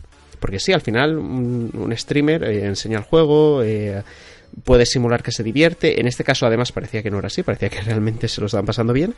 Pero luego es la comunidad quien, eh, quien decide, quien ve si le divierte, si quiere ver, quiere entrar en Twitch y seguir viéndolo, si quiere descargarse el juego y comprobar que realmente le gusta porque tiene la oportunidad, porque al ser gratuito lo puede hacer, ¿no? Entonces, todo ese periodo de tiempo de debate eh, se lo fulmina y le acaba dando la voz absoluta al usuario, que es el que dice si le gusta o no, porque, insisto, lo puede probar, lo puede jugar, porque es totalmente gratis. Y me parece que es una maniobra tremenda y gran parte del éxito, ¿no? Por supuesto, si, si eh, no hubiera detrás un juego tremendamente sólido, como tú bien has comentado, Enrique, nada de esto serviría, ¿no? Porque al final se caería por su, por su propio peso, pero Apex está muy bien concebido. Apex eh, ha sabido detectar las debilidades y las fortalezas de eh, sus mayores competidores y lo ha sabido plasmar en un título que, sin tener nada, porque, insisto, yo creo que los Battle Royale no tienen nada. Mm, y nosotros considero que somos de una generación que, eh, que nunca lo va a vivir como lo han vivido generaciones más nuevas, ¿no? Mm, Que se han pasado horas y horas, que se siguen pasando horas y horas al Sí, Fortnite. que solo y que, Fortnite, vamos. Claro, claro, y que es- son ajenos a- al nuevo God of War o, o a Red Dead Redemption 2, Sí, mm, sí, porque hay- mucha gente que es ajena a todo esto, ¿no? Y mm, tal vez nosotros vivamos en, en una burbuja mientras eh, la gente todavía más joven que nosotros nos adelanta por la izquierda, ¿no? O intenta, al menos, o está intentando coger el, el- el relevo generacional que, que es algo natural, ¿no? Intrínseco al final al, al- al paso del tiempo. Pero sí que hemos sido capaces de, de de conectar mucho con, con Apex y todo eso es, es, eh, es mérito de, de Electronic Arts, es mérito de Respawn Entertainment y eh, de un trabajo que está muy bien hecho. ¿no? Ahora, la gran dificultad que van a tener es mantenerse. Bien has apuntado que tenía 50, 50 millones de jugadores que en algún momento han entrado al, título y se han echado alguna partida. Y falta ver de qué manera pueden mantener a esa, esa cantidad de gente, ¿no? Que no vuelva a Fortnite o que si vuelve a Fortnite que también tenga Apex una alternativa totalmente compatible para hacer lo que más le gusta, ¿no? Que es esa partida rápida eh, a- al mejor de, eh, en este caso, 60 jugadores, a ver quién sobrevive. Y, eh, y ya está, ¿no? Ya tenemos el pase de temporada, parece ser que costará sobre unos 10 euros al cambio, vendrá un personaje nuevo que se sepa, Octan, y eh, creo que falta más información por aparecer. Es posible que mientras esté hablando ya esté publicado, pero se esperaba esto para el día 12 y eh, todavía no se sabe nada. Se filtró cierta información en la página oficial de Electronic Arts que luego en Reddit, como siempre, estuvieron rápidos y pudieron hacer la captura. Y, eh, y en esas estamos, ¿no? Yo, la verdad, analizando ya así ya en los pormenores, casi casi que lo que le criticaría a Apex es el tema de la destrucción, ¿no? Me parece un poco ridículo y lo Uf, hemos podido comprobar. y- Yo moría y- por eso, ¿eh? Porque los cristales no se rompían. Sí, sí, el, mo- el momento, el momento, no, no, no, calla, calla, calla, que hay que contarlo. El momento de Javi disparando por un cristal para darle a un señor que está abajo y nosotros decirle, Javi, hay un cristal. No, es que pero Javi en Cristal no me estabais diciendo, Javi, este juego es de 2011, ¿vale? No se te olvide, ¿vale? Eh, además de tener unos gráficos de 2011, es de 2011, ¿vale? Claro, sigue en- intentando en- en ese caso, en ese caso lo lógico, lo lógico es, es como en, en Blackout, que en Blackout no se rompe nada excepto los cristales. Bueno, algunos Pues ya se rompe algo. Hay algunos cristales que sí y otros cristales que no. Y es algo que yo creo que no tiene, no tiene lógica hoy en día, ¿no? Aparte, mm, me falta comprobar una serie de, de datos porque no lo he encontrado en ninguna fuente que me lo que me lo garantice pero parece ser que el daño por alcance mm, digamos que no disminuye eh, de forma muy sustancial es decir más o menos se mantiene aunque la bala traspase eh, una cantidad de, eh, de terreno importante exacto. Es decir no hay no hay pérdida de Yo he tenido- sí yo que hay caída de bala pero, ¿eh? pero exacto. Mm. entonces si mm, de confirmar esto, que ya no puedo asegurar 100% porque no tengo el dato y es- sería una negligencia por mi parte, sería un poco decepcionante, ¿no? Porque yo creo que el tipo de arma al final afecta también a, este, a esta serie de cosas, ¿no? No solo a que tenga mayor o menor dispersión o una cadencia más alta o más baja. Pero bueno, en definitiva, mm, como siempre decimos, lo que prima, la variable que siempre eh, está por encima de todas es la diversión. Y el hecho de que, aunque de Division nos esté gustando, Enrique y yo digamos, guau, pues molaría echarnos una partidita al Apex, ¿no? Pero no podemos porque tenemos que trabajar en, en The Division. Eso. Es muy, es muy significativo. Es significativo que incluso estando ocupados como estamos, porque los dos, aparte, y ya fuera de bromas, tenemos nuestros trabajos y, eh, y tenemos nuestros líos y siempre estamos a mil, que siempre queramos sacar un poquito de tiempo, ¿no? Para Mm. esa partida de Apex Sí. a última hora de la noche. Y eso es lo que, eh, lo que mm, más valor tiene en, en este título y que hará que durante al menos un tiempo esto, esto se mantenga en, eh, como un éxito, ¿no? Que en Twitch, ya sabéis, ha bajado, eso sí, un poquito el, el tema de, visualizaciones y usamos Twitch porque yo creo que es un termómetro bastante fiable de popularidad, por decirlo así, del título, pero continúa, continúa en buena forma y, y dependiendo de las decisiones que tome Electronic Arts en el futuro, eso irá hacia arriba o, o irá hacia abajo. Me comentabais, compañeros, que en el pase de temporada, era una pregunta que os hacía el otro día yo internamente, no esperáis que llegue todavía el nuevo mapa, ¿verdad? Eh, no, de hecho el nuevo mapa como muy pronto va a llegar a finales de año. O sea, los Battle Royale son de meter mapas, pero de meter mapas con bastante, con bastante, con bastante tiempo de diferencia. Lo que sí va a llegar con el, con este pase de, o en esta primera temporada, según parece la, la filtración más eh, tocha que, que ha habido, es el que es para parece se llamará Will Frontier, algo así como Frontera Salvaje, e incluirá eh, nuevas armas y un personaje, un nuevo, una nueva leyenda llamada Octane. Octane para los amigos. De la que no sabemos más allá de su diseño, que parece que es una especie como de señor del Borderlands con gafas y casco y media, medio top con el pecho al descubierto. Eh, pero no sabemos ni las habilidades que tendrán, ni el estilo de juego que tendrán, ni prácticamente nada. Entonces, solo se conoce que el pase va a valer unos 950 monedas Apex, que son unos 10 euros al cambio.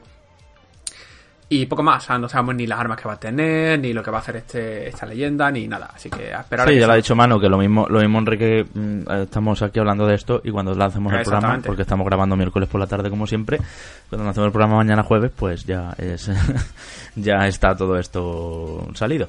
Pero bueno, veremos veremos qué tal. Yo ya os decía, estoy conforme, entiendo ahora que juego más con vosotros la adicción que genera, entiendo lo diferente que tiene a los otros Battle Royale, porque tiene muchas particularidades, el tema de no tener vehículos, el tema de no tener construcción y el tema de, de cómo funciona y sobre todo ser un free to play, que es una de las, de las cosas que a Fortnite lo hicieron grande. Y mm, bueno, pues me alegro por Electronic Arts en este sentido, me alegro también por todo el mundo que lo estáis eh, disfrutando tanto. Y seguiremos encima, veremos cómo evoluciona porque sin duda es uno de los nombres del 2019, eso ya está claro, cuando lleguemos a Navidad habrá que hablar de, de este fenómeno y, esperemos que por entonces, dentro de nueve meses, pues todavía esté aguantando por lo menos como alternativa a Fortnite, ¿eh? que yo ya estaba un poquito cansado de, del monopolio que había ahí y sobre todo lo que decía y de toda esa ola de niños rata sobre todo que no saben lo que es Red Dead Redemption ni GTA pero que son grandes nombres pero pero solo están cegados con, con Fortnite ¿no?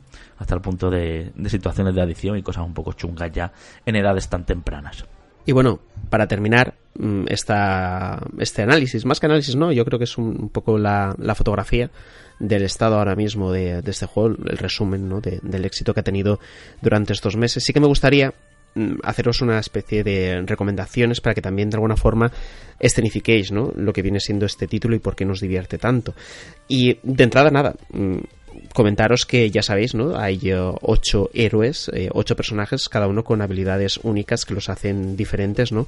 Y que usándolas adecuadamente le puedes sacar partido a lo que a las diferentes posibilidades que tienes dentro del juego, ¿no? Eh, saber jugar bien con cada uno de estos personajes te puede ser una ventaja brutal de cara a sobrevivir el máximo tiempo posible y al final poder ganar la partida. Entonces, primer consejo, elegir uno, el que más nos guste y intentar entrenar con él hasta mm, saber manejarlo a la perfección. El segundo de ellos, probar las armas, saber exactamente cuáles son las que más daño hacen o sobre todo las que mejor no Mm, podemos ahora mismo manejar. Yo, por ejemplo, en mi caso, uso mucho la Prowler con un selector de disparo que me viene muy bien porque es un, es un arma que dispara a ráfagas, pero de esta manera dispara continuo y tiene una cadencia muy muy elevada. Ya sabéis, es muy importante ya no solo las armas que consigues, sino los accesorios que las hacen que, que se potencien. Ese sería el consejo número dos, ¿no? Que a la hora de lootear siempre tengamos en mente cuál es el arma ideal que te gustaría tener cuando llegues al final de la partida y de esa manera controlar un poco lo que viene siendo tu, tu equipaje, tu mochila, que es el espacio donde tú vas reuniendo cada uno de estos objetos. Y en tercer lugar, la comunicación ¿no? con tu equipo y, el plan de acción. Mm, Como hemos comentado anteriormente, no es necesario hablar constantemente mm, con alguien desconocido en el caso de que estemos jugando en solitario, porque gracias a que han pensado que el marcar como en Battlefield puede ser una forma muy útil a la hora de comunicarte, hay partidas que te puedes desenvolver muy bien, ¿no? Aunque no hables con esa persona, pero lo ideal, por supuesto, es hablar con los amigos y poder trazar una estrategia que se base sobre todo en el conocimiento del entorno, en los ruidos que hay alrededor, en dónde han caído los diferentes personajes en ciertas partes del mapa y de esa manera poder uh, ir a, moviéndonos mm, por, por este territorio a zonas que estén más o menos a salvo de enemigos o sobre todo zonas desde donde podamos atacar a los otros, ¿no? Entonces de esta manera podríamos tener una partida óptima, ¿no? A Apex. Por supuesto, también a la, hora, de caer, como consejo extra, estaría bien que mirarais información en internet donde han aparecido, por ejemplo, eh, diferentes uh, mapas de calor donde vemos uh, la rareza de los objetos, ¿no? Entonces, si sabemos en qué zonas puede ser que nos, encontremos um, equipo raro y equipo poderoso, es mejor caer ahí, ¿no? Aunque por supuesto también aumenta la probabilidad de que la gente caiga justo en esa zona y nos demos de leches sin tener todavía un arma en la mano. Así que nada, yo os invito a que lo probéis, mm, de la misma forma que comentaba que la estrategia de Electronic Arts había sido buena porque decidía que, eh, es decir, le daba la oportunidad al jugador de decidir y que no lo hicieran mm, otros por ellos, ¿no? Que no hubiera por ahí gente que opinara antes de que lo hicieran ellos. Haced, vosotros lo mismo. Está bien que nos escuchéis, pero desde luego, si podéis probar Apex, que es gratuito, y sacar vuestras propias conclusiones, eh, será mejor que mejor.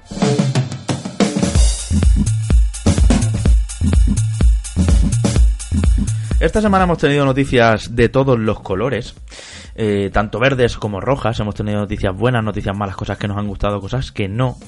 Y luego, de hecho, os comentaré una que no, a ver si no se me olvida, porque tengo como un montón de anotaciones en este programa y, yo estoy viendo ya que se me van a olvidar. Pero eh, vamos a abrir con uno de los rumores más fuertes que salió ayer por la tarde, compañeros, y es que PlayStation o Sony podría estar tras la compra de nada menos que Take Two, ya sabéis, la filial de Rockstar y de 2K. Yo soy un poco escéptico ante, ante estos rumores. Nunca, nunca me lo he acabado de, creer. De hecho, mm, creo que si tiramos de meroteca, mm, seguro que encontramos cosas como que Microsoft quiere comprar Electronic Arts o, o, cosas, del estilo. Entonces, esto ya viene sonando tiempo. Claro, mm, yo lo tengo un poco todo esto en, en cuarentena. No, nos faltaría un poquito más de de información dentro del rumor, ¿no? A lo mejor fuentes mucho, mucho más concretas o, indicios más claros de por qué esto surge, pero vaya, desde luego mm, ayer por la tarde fue, fue la noticia ¿no? que saltado todos los medios de comunicación, proveniente como siempre de Estados Unidos, pero ya digo, yo por mi parte no le acabo de dar mucha veracidad al asunto. Yo tampoco. Enrique, ¿tú crees en esta posibilidad? Porque yo estoy como aquí, ¿eh? Sí, un poco de, distancia, porque es un rumor. Sí que es verdad que, a pesar de ser un rumor, eh, se han disparado el tema del valor de las acciones de take internamente, porque parece que en bolsa ha corrido esta información antes de que se publicara o de que llegara a los medios. Y bueno, quizás por ahí sí que podemos darle algo de. Algún, alguna pequeña grado de de posibilidad, pero bueno, que es, sería un movimiento muy, muy, muy, muy tocho. Y mejor esperar a, ver si alguna de las dos compañías se manifiesta, que lo dudo mucho, porque además un anuncio de esta envergadura se haría en, en un entorno de esta envergadura, pero teniendo en cuenta que Sony este año no vale 3 tampoco me extrañaría que si se produce este movimiento, se lo anuncien de repente pues a final de mes o cuando sea. Lo que le costaba ya al E3 se lo han gastado en TikTok. Pues posiblemente, bueno, lo que le costaba ya al E3 de este año, del siguiente, del otro del otro, o sea que no. Pero bueno, en fin, bueno, lo, lo, podíamos haber puesto esto como en la sección esta de rumores que matan que tenemos por ahí, pero bueno, en fin, queríamos abrir con esto. Vamos a noticias que sí están confirmadas, vamos a dejar ahí de lado eso, estaremos muy encima, por supuesto, eh, que vienen directamente desde Xbox, desde el otro lado. Eh, concretamente esta semana con ese Xbox Inside que teníamos eh, hace un par de días. Y que compañeros vaya vaya engaño una vez tras otras los Xbox Inside esto. Yo menos mal que ya no me genero ninguna expectativa. De hecho os dije nada no os preocupéis ya lo veo yo en directo y así lo metemos en el reconectados y cuando llevaba 10 minutos dije, mira, paso mal. Luego me leo un resumen. Porque es que esto no hay que lo aguante, os lo digo honestamente. Y me fui a seguir trasteando con el Now para, para traeroslo bien. Em, de verdad, eh, por favor, Xbox, deja de intentar hacer los direct sin hacer ni, ni siquiera la D de los direct. Porque, vaya tela. El anuncio grande fue ese Halo de Master Chief Collection eh, que llega a PC, ¿no? Una cosa que parecía ya a confirmarse en cualquier momento, como no, ¿no? era, Algo, era algo que venía rumoreándose ya mm, pues de los últimos dos años, te diría, eh, con muchas peticiones. De hecho, ha sido muy gracioso porque a, a 343 le han mandado los fans de Halo cuando se ha hecho el anuncio, le han mandado, se han puesto de acuerdo y les han empezado, le han empezado a mandar pizzas a pagadas mm. a, la, al estudio. O sea que es muy. Es verdad, he visto la coña esa. Además es que han incluido Rich, Halo Reach, que esto me parece un aciertazo porque es un juegazo Halo Reach, ¿eh? también te lo digo. Sí, sí. Y llega, pues, como no, a la Microsoft Store y a Steam, ¿vale? Epic Store, de momento, aquí se ha quedado eh, al margen. Luego también eh, entiendo que llega a Steam en sistemas Windows, no en Mac de nuevo, ¿no? Tienen un problema en Apple con con el tema de los videojuegos. ¿eh? Ahora se rumorea también que está, ahora que sale esto a colación, mm, que bueno, puede ser que Apple también presente su su Xcloud o su juego en streaming. Lo que sí está claro es que la semana que viene, eh, el martes creo que es, sí, lo hace lo hace Google, eh, ya con con Jay Raymond también, eso es, eh, a la cabeza del proyecto. Ahí es mm. donde se iba la, la veterana. Veremos qué, qué tal todo eso. Em, más cosas que se presentaron, pues bueno, un nuevo controlador, este Phantom White, que bueno, es un mando blanco y que cuenta sobre todo con la característica de personalizar o de mapear los botones como, como tú quieras, ¿no?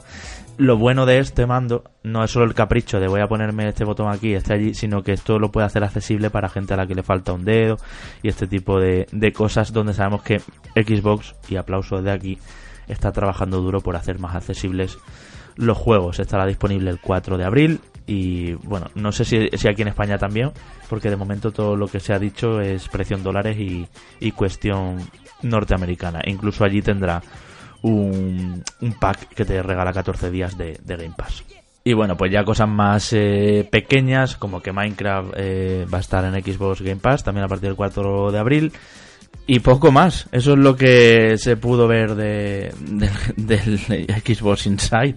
Cuando se hablaba de que, bueno, de que el Game Pass llegaba a PC, de que a dispositivos móviles, de que iOS y Android, bueno, en fin, una serie de voladuras que de momento pues no, no se están produciendo sorprende que justo la semana de, en nuestro caso, ¿no? En España, pues justo la semana de PlayStation Now, eh, también noticias de Game Pass, ¿no? Ha estado la, la cuestión de los juegos en streaming, ha estado movidita en nuestro, en lo que a nosotros, a nuestro público se refiere, sin duda, estos días. Otra noticia. Borderlands 3 parece que está ya ahí asomando Hombre, la patita. Ya ahora. El 28 de marzo Gearbox ha dicho que tiene un anuncio y lo ha dicho en sus redes sociales con un cartel que es puro Borderlands, no me diréis que no, compañeros. Eh, así, estilo pintada a mano en un desierto. Y ya os dije yo que podía confirmaros que este juego está muy avanzado. De hecho, os digo más, no descartéis que salga incluso antes de verano, tipo Hombre, junio, julio. No, no es por desmerecer tus fuentes, porque sé que las tienes y sé que son muy fiables, pero vamos, si a estas alturas no está muy avanzado, en serio, ¿cómo puede estar? Pues, ¿Me pues entiendes? más años lleva Final Fantasy VII Remake y no... No, no, está bueno, eh, no, no, eh. años, ¿eh? Yo, yo creo que no, Javi. Bueno, es verdad, es verdad. De Borderlands 3 es verdad, Claro. es verdad, es verdad, es verdad. que- Me estaba es que- es que dato, parece sí, que sí. no. Llevamos cuántos años, sí. Claro, es que eh, parece que no, que Borderlands 3 tal, pero lleva un montón de tiempo este título en desarrollo, saliendo rumores que si patatín, que si patatán, y lo vamos a ver a- en la fase final de la generación. Yo, desde luego, mm, los derroteros de Take-Two, mm, más allá de, eh, de sus, eh, de sus éxitos eh, principales, no, no sé exactamente por dónde van, ¿no? O, en general, es decir, excepto sus entregas anuales, parece ser que en Que ocasiones... eh, WWE y NBA, ¿quieres decir? Sí, eh, principalmente, ¿no? Más allá de que en PC también tienen uh, eh, Civilization, por ejemplo, que Sí. aunque no es anual, ¿no? Pero sí, es otra saga que funciona bastante bien. Eh, lo cierto es que mm, toman decisiones o manejan unos tiempos que, que yo no acabo de comprender del todo, pero en fin, eh, me alegro de que al final salga salga esto. No sé si llegará muy tarde, porque tal vez un Borderlands Súper 3, tarde. Yo creo que Claro. este juego lo vamos a sentir por desgracia Mm. como lo vamos a sentir por desgracia como una especie de doble A ahí que no viene a tiempo y, y, vamos, mm, no sé. Bueno, veremos. Más cosas, estas malas. Eh, jaleo con este Judgment que Sega ha tenido que retirar de la venta porque han detenido a uno de sus actores. Enrique, cuéntame eso.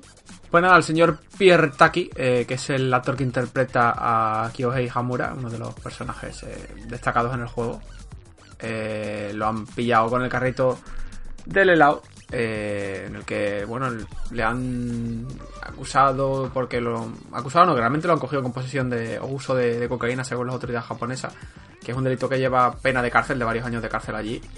Y bueno, Sega ha tomado la decisión de detener las ventas de los juegos de forma, pues, decidida y radical. eh, ¿Esto qué tontería es, por favor? ¿Me lo podéis Es explicar? Es, es un poco absurdo, pero bueno, sabes cómo son los japoneses que... Actualiza el juego, métele una skin nueva a su careto si no quieres que se, que se relacione y ya está.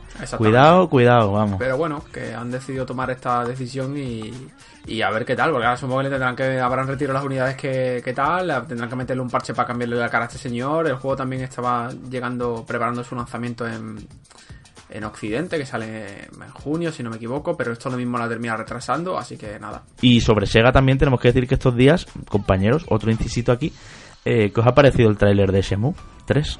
Yo es que soy bastante escéptico con Shenmue y nunca me ha hecho mucha gracia la saga como tal. y el juego me parece visualmente un poco cutre. Yo prefiero Pero no bueno. hablar directamente. No, no, Vamos no, a ver. Bueno, estamos en la parte de noticias malas, yo quería sacaros aquí No, el- un poquito. El, el tema está que, que yo sé lo que opina mucha gente de la franquicia, yo sé lo que opino de ella, que mi opinión es muy buena, pero de, de hace bastantes años, y eh, lo que estoy viendo del proyecto, pues no me ha gustado en ningún momento, y el tráiler tampoco me ha dicho nada, pero sé que hay gente que sí. Entonces, como tampoco quiero que luego me acusan de vinagre y no sé qué, tampoco quiero yo adelantarme, verdad. claro, tampoco quiero yo adelantarme estaba al quedando el programa muy optimista, ya he tenido que llegar yo aquí a meter, Claro, a claro. meter la, Entonces, la negatividad. Prefiero, pre- prefiero guardarme la opinión y, y a ver si cuando salga a la venta nos sorprende y nos aporta cosas de las que luego eh, tengamos que aplaudir. Que ojalá sea así, ya digo, pero yo de momento prefiero no decir. Bueno, y otra cosa que, que da que pensar muchísimo. Eh, Doom, la película, la nueva, esa Doom Annihilation, eh, sigue adelante y ID Software ha dicho públicamente que, ojo, no tiene nada que ver, que pasando, que no están involucrados en absoluto con la nueva película. Y esto no sé si es porque han visto ya material o porque no quieren jugársela a que lo relacionen con un producto que fuera de calidad, un producto cinematográfico que fuera de calidad parecida a la anterior Doom, que bueno, mm, no hacía demasiado homenaje o, o rigor a la calidad de los juegos, ¿no? La verdad es que es singular el, el tema de la película, porque además va directamente a, a cinta sin pasar por cine y tiene pinta, no- ya no te digo Ah, no pasa B. ni por cines, esto no, no, pasa ni yo. por cine, que va, va directamente a, a DVD. O sea que es cane- ca- canelita en rama. Bueno, o te digo una cosa, la mejor película de Resident Evil no pasó por cines y fue directamente a DVD. Sí, pero bueno, era por, de animación, o sea que no. Bueno, pues es la mejor película de- con el nombre Resident Evil, también te lo digo. Bueno, y yo creo que el hecho de que eh, ID Software quiera desvincularse de todo esto, pues eh, yo creo que ya deja muy a las claras lo que piensan ¿no? de, de esta obra y ya de entrada cuando el actor principal en, en el sentido ¿no? de- del creador no está involucrado en, en el mismo la desconfianza es, es máxima. Bueno, os decía, compañeros, una cosa que no teníamos en guion, pero que yo quería apuntar aquí en esta en este momentito de negatividad y de cosas que no nos eh, convencen, no es una noticia, es que recientemente, eh, bueno, pues ha habido previews y, y tomas de contacto con Yoshi Crafted Wall. Y, ¿qué queréis que os diga? ¿Para cuándo un juego de Yoshi en condiciones, Nintendo? ¿Para cuándo un juego de Yoshi mm, sobresaliente? Porque todos tenéis, eh, amigos oyentes, una demo en la eShop donde podéis probar un poco las bondades de este Yoshi, pero también, además de las bondades, vais a ver que sigue con las ideas de siempre, eh, que sí que es verdad que es un juego muy colorido, muy bonito, de cartones, eh, jugando con el 2.5D, donde puedes ir un poco hacia adelante, hacia atrás, puedes disparar a cualquier sitio, y tiene algunas cosas muy inteligentes, algunos puzzles muy interesantes, pero por otro lado es que se repite una y otra vez el mismo esquema de todos los Yoshis. Es que ya todos los puzzles, según los ves, digo ya a, a niveles más avanzados que lo que viene en la demo, que es el primero, ¿no? Que lógicamente pues es muy sencillo pero es que se repiten los mismos recursos y encima en este Yoshi se utiliza más que nunca una estructura donde volver a entrar al nivel para hacértelo otra vez para buscar otra cosa. Vale que no se puede calificar casi Yoshi de un juego de plataformas porque es muy fácil. Es más bien un juego de buscar, como serían los Lego, por ejemplo, y de coleccionar todas las margaritas sonrientes, todas las moneditas rojas y todo. Pero estoy no está Switch para juegos de nota de 7. De este Yoshi debería haber sido pues pues o- otra alegría como lo han sido eh, como lo fue el Yoshi de Lana este de, de la Wii U que no estaba malote pero es que me recuerda vamos veo un juego aquí súper conformista pero Mm. bueno en fin quería quería dejar aquí mi speech porque veo un poco de optimismo por ahí y lo que decíamos en la semana pasada a veces cansan un poco también tantas previews optimistas para que luego le metas un 6, un seis y medio al juego, ¿sabes? Entonces, bueno, pues hasta ahí, hasta ahí. Sigamos.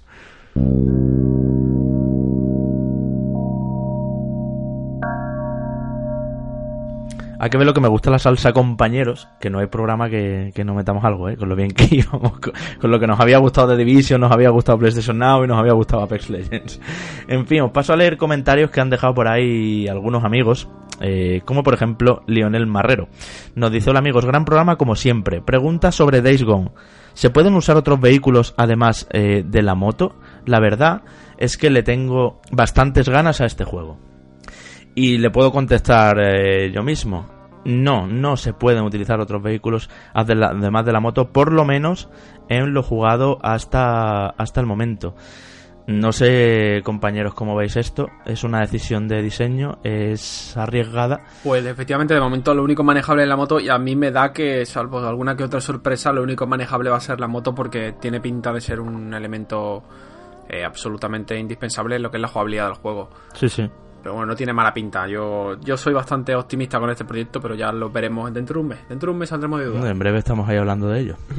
A mí, el, a mí el tema de que, únicamente uh, se maneje la moto no me parece mal. De hecho, creo que en muchas ocasiones una gran cantidad de opciones puede llegar a desdibujar la intensidad con la que uh, el, autor, ¿no? al final el estudio en este caso, intenta darle protagonismo a algo. ¿no? Entonces, si tuviéramos mucha variedad de vehículos, yo creo que la personalización o, o esa conexión entre, uh, entre el protagonista y la moto no sería tan fuerte, ¿no? Entonces, yo en este caso sí que lo puedo entender. Es que ahí está, ahí está la clave del asunto.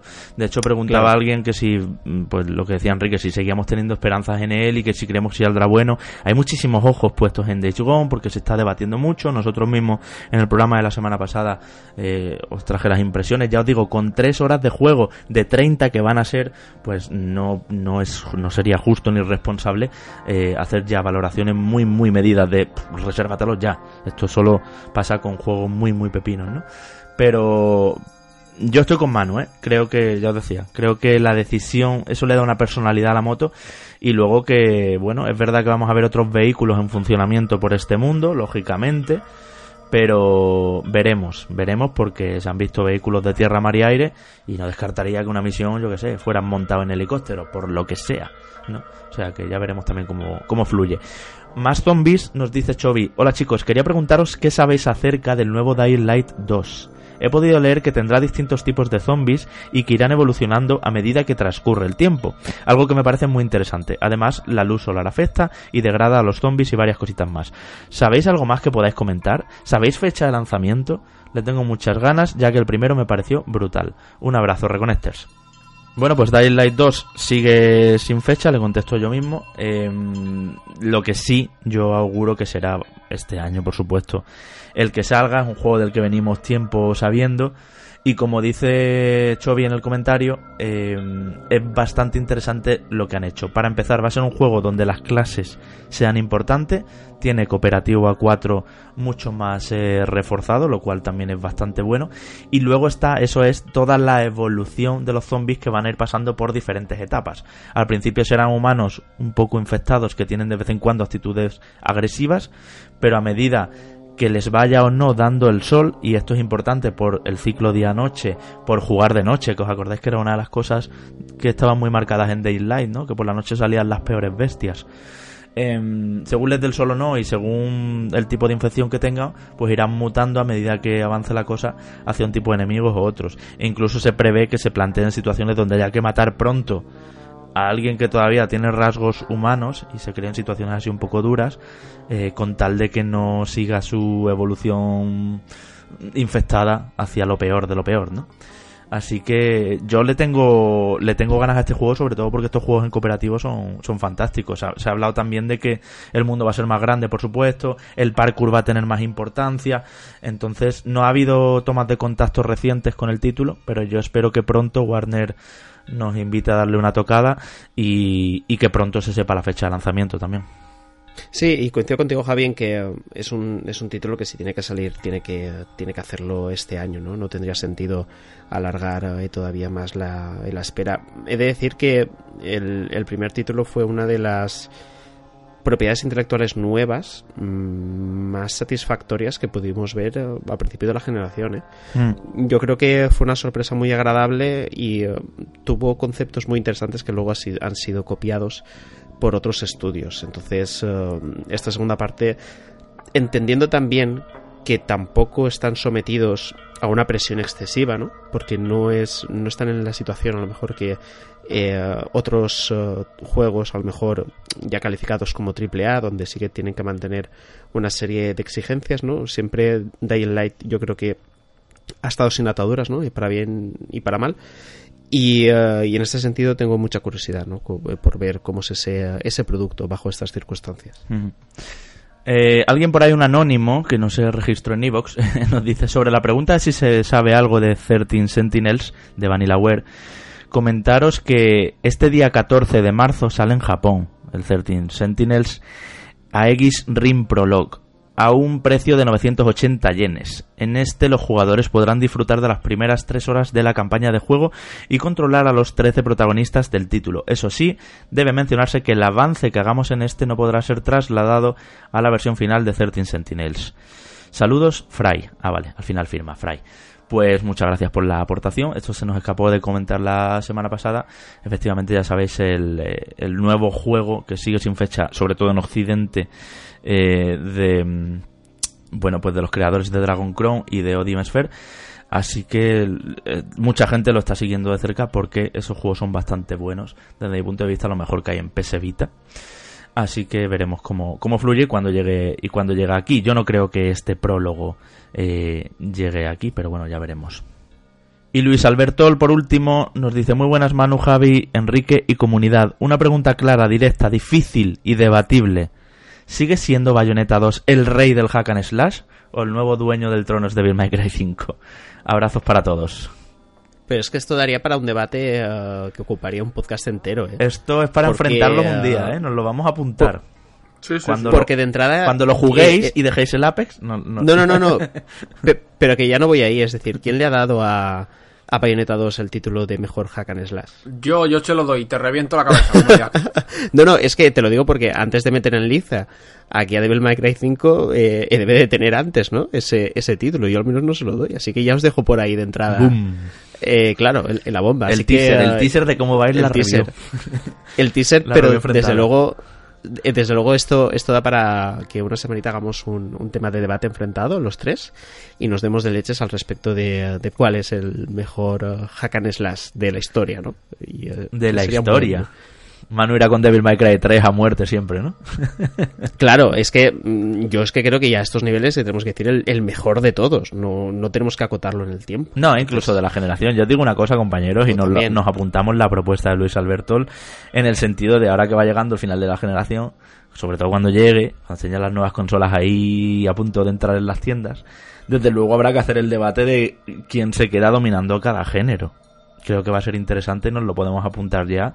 El mejor juego de lucha, el mejor juego de disparos, el mejor juego de hack and slash, el mejor juego de rol que va a ser Final Fantasy XV. Eh, entonces habrá que habrá que hablar de, de todo esto. Desde mi punto de vista, sí le puedo adelantar ya que a mí a mí me gusta más Devil May Cry 5 que Bayonetta 2. Sobre todo, sí, sí, te lo digo, Enrique. Sobre todo en segunda vuelta, porque no sé, Devil May Cry 5 es más variado. Es, es un juego, no sé, tiene otro tiene otro espíritu y eso que Bayonetta me encanta, eh, y Bayonetta 2 me parece muy bueno. Pero yo me quedo con Devil May Cry 5 probablemente.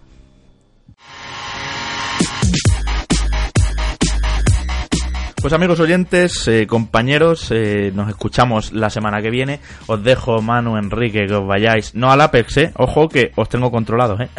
a The Division 2, A The Division, que sí, sí. es lo que toca. Y lo dicho, nada, un placer escucharos y que, y que hayamos tenido, por lo menos hasta el llegar a las noticias malas y a la parte más negativa, tan buen rollito de programa hoy y donde todo es maravilloso y celebremos los videojuegos. Hombre, eh, pero eh, es, es que eh, la gracia de Reconectados es cuando además no- nos damos así piques eh, con, eh, con, con la confianza que tenemos, ¿no? que sabemos que, que estas bromas antes además nos las hemos hecho de manera interna y, sabemos que no nos vamos a enfadar, ¿no? ni, ni por hacerle carrito a uno, ni por eh, levantar del suelo al otro. Así que encantado de estar una semana más eh, con vosotros. La semana que viene traeremos más cositas, ya sabéis cuál será una de ellas, será tal vez eh, una valoración un pelín más concreta de, de Division 2 y a ver qué, A ver, Google. qué nos deparan ¿no? estos días. A ver, Google, por ejemplo, yo sí que tengo bastante interés en ver qué ocurre. Eh, ya lo hablamos, ¿no? seguramente será su servicio de, de juego en, en la nube vía streaming, a ver de qué manera puede competir, puede aportar un, un valor diferencial que lo enfrente, por ejemplo, a, a PlayStation Now. O a Xcloud también, ¿no? Que estaría como una alternativa al- a estos sistemas. Sí, no, ver no- que- no lo hemos comentado, que- pero se vio también en el, en el Inside, efectivamente, un poco cómo, cómo Sí. funciona el juego en streaming de, de Xbox, ¿no? Este es Xcloud, sí. Y desde luego, mm, que Google además se haya fijado en, en este modelo de negocio indica que el futuro, no hace falta ser eh, un super experto, pero el futuro va en parte por ahí, ¿no? Mm. Al menos sí que como una oportunidad para que la difusión de los videojuegos eh, alcance también otros canales de comunicación. Así que estaremos muy atentos, ¿no? Ese día 19 a ver qué, eh, qué es lo que ocurre y os lo traeremos, por supuesto, la semana que viene, que por cierto es muy posible, ¿no? ¿Verdad? Vamos a ver, eh, dame un momentito que mire el día. Es muy posible que ya tengamos eh, Sekiro entre manos. Lo que pasa es que mm, ya sabéis que Sekiro mm, no saldrá, no lo tendrá la prensa hasta un día antes del lanzamiento, incluso el mismo día de lanzamiento, Sí. y por eso no hablaremos de él, ¿no? Porque ya sabéis que sale el día 22, pero sí que podéis tener la certeza que eh, desde eh, ese mismo día de envíos aquí estaremos ya trabajándolo y eh, para ya el siguiente programa poder contároslo todo todito sobre el juego de Front Software y en este caso Activision. Eso es, eh, una decisión, ya la comentamos también la semana pasada, decisión curiosa con un juego que apunta a calidad. No se entiende muy bien cuál es el movimiento de Activision en este caso, de no distribuirlo previamente, pero bueno, no pasa nada, ya está. Si nosotros, a medida que podamos, ya sabéis lo que decía Manu antes, Manu antes, con- seguidnos también en las redes sociales si queréis, porque sí que es verdad que estamos volcando muchísimas opiniones, eh, capturas y de todo, de y así no tenéis que esperar de programa en programa de todo lo que vamos jugando y todo lo que nos va apareciendo. Siempre, pues ya sabéis, ¿no? Como, como nos caracteriza un poco con honestidad, que para eso nos dedicamos a esto. Enrique García, hasta el jueves, te dejo también ahí en Washington perdido con este trolete. Sí, no, nos quedamos haciendo divisiones ya te juro por Dios que no me va a levantar manos del suelo. O sea, si, si muero el personaje me, me apago la consola rápido para que Os lo diré por Twitter. Sí. No, además, a- eh, ahora que le pido el truquillo, a- bueno, a ver que sé, que sé, cómo se hace, ¿no? Pero ahora que le pido el vicio hacer capturas y subir vídeos, vas a estar ahí eh, bajo mi lupa, Enrique, para enseguida hacer el meme, ¿lo sabes? Pues nada, ya la semana que viene a ver si podemos hincarle el diente a Sekiro y empezar a, a perder pelo con los juegos de Front Software y hablar la semana siguiente, a ver esas novedades que tiene Google y semana que viene pinta bien. Eso, eso, desde luego.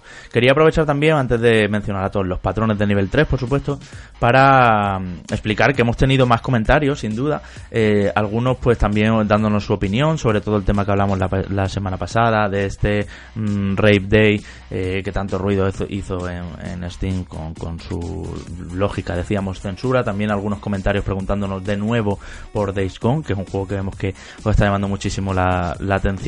E incluso algunos también, pues dando su opinión sobre que nos, eh, bueno, que nos pare que les había parecido a ellos Devil May Cry 5 y demás. Muchísimas gracias a todos esos comentarios, que bueno, pues porque sean muy largos, porque nos estamos repitiendo, por lo que sea, a veces eh, tenemos que eludir también por cuestiones de tiempo. Y os animo esta semana, como siempre, a que en iVoox o donde nos escuchéis, o en YouTube, o en Spotify, o en iTunes, donde sea, eh, nos vayáis dejando cualquier pregunta, juego del que queráis saber, e incluso vuestro punto de vista de los temas que se tratan aquí, que de eso se trata también, ¿no? De que entre todos, como decimos, enriquezcamos eh, el debate y el producto. No nos vamos sin saludar antes, como siempre, a todos esos patrones de nivel 3, a Eloru, a Ismael Cábanas, Javi Salazar, Lucho Fan, Jesús Benítez, Marco Serrano Rodríguez, David Hernando Rodríguez, Leonel Argüello, Buffy, Monk de Merino, Marco Rodríguez de la Cruz, Javier Vázquez, Mazas87, Héctor Rojas, Snake, Toto M de Trophy Slayer, Fernando de la Hermosa, Neo Parker, Daniel Cruzado, Leonardo Wilarango Igor L, Miguel Pérez Carasol y Carlos Beltrán. Un saludito a ellos, un saludito a todos, que disfrutéis muchísimo, nos leemos, nos escuchamos hasta el jueves, chao chao.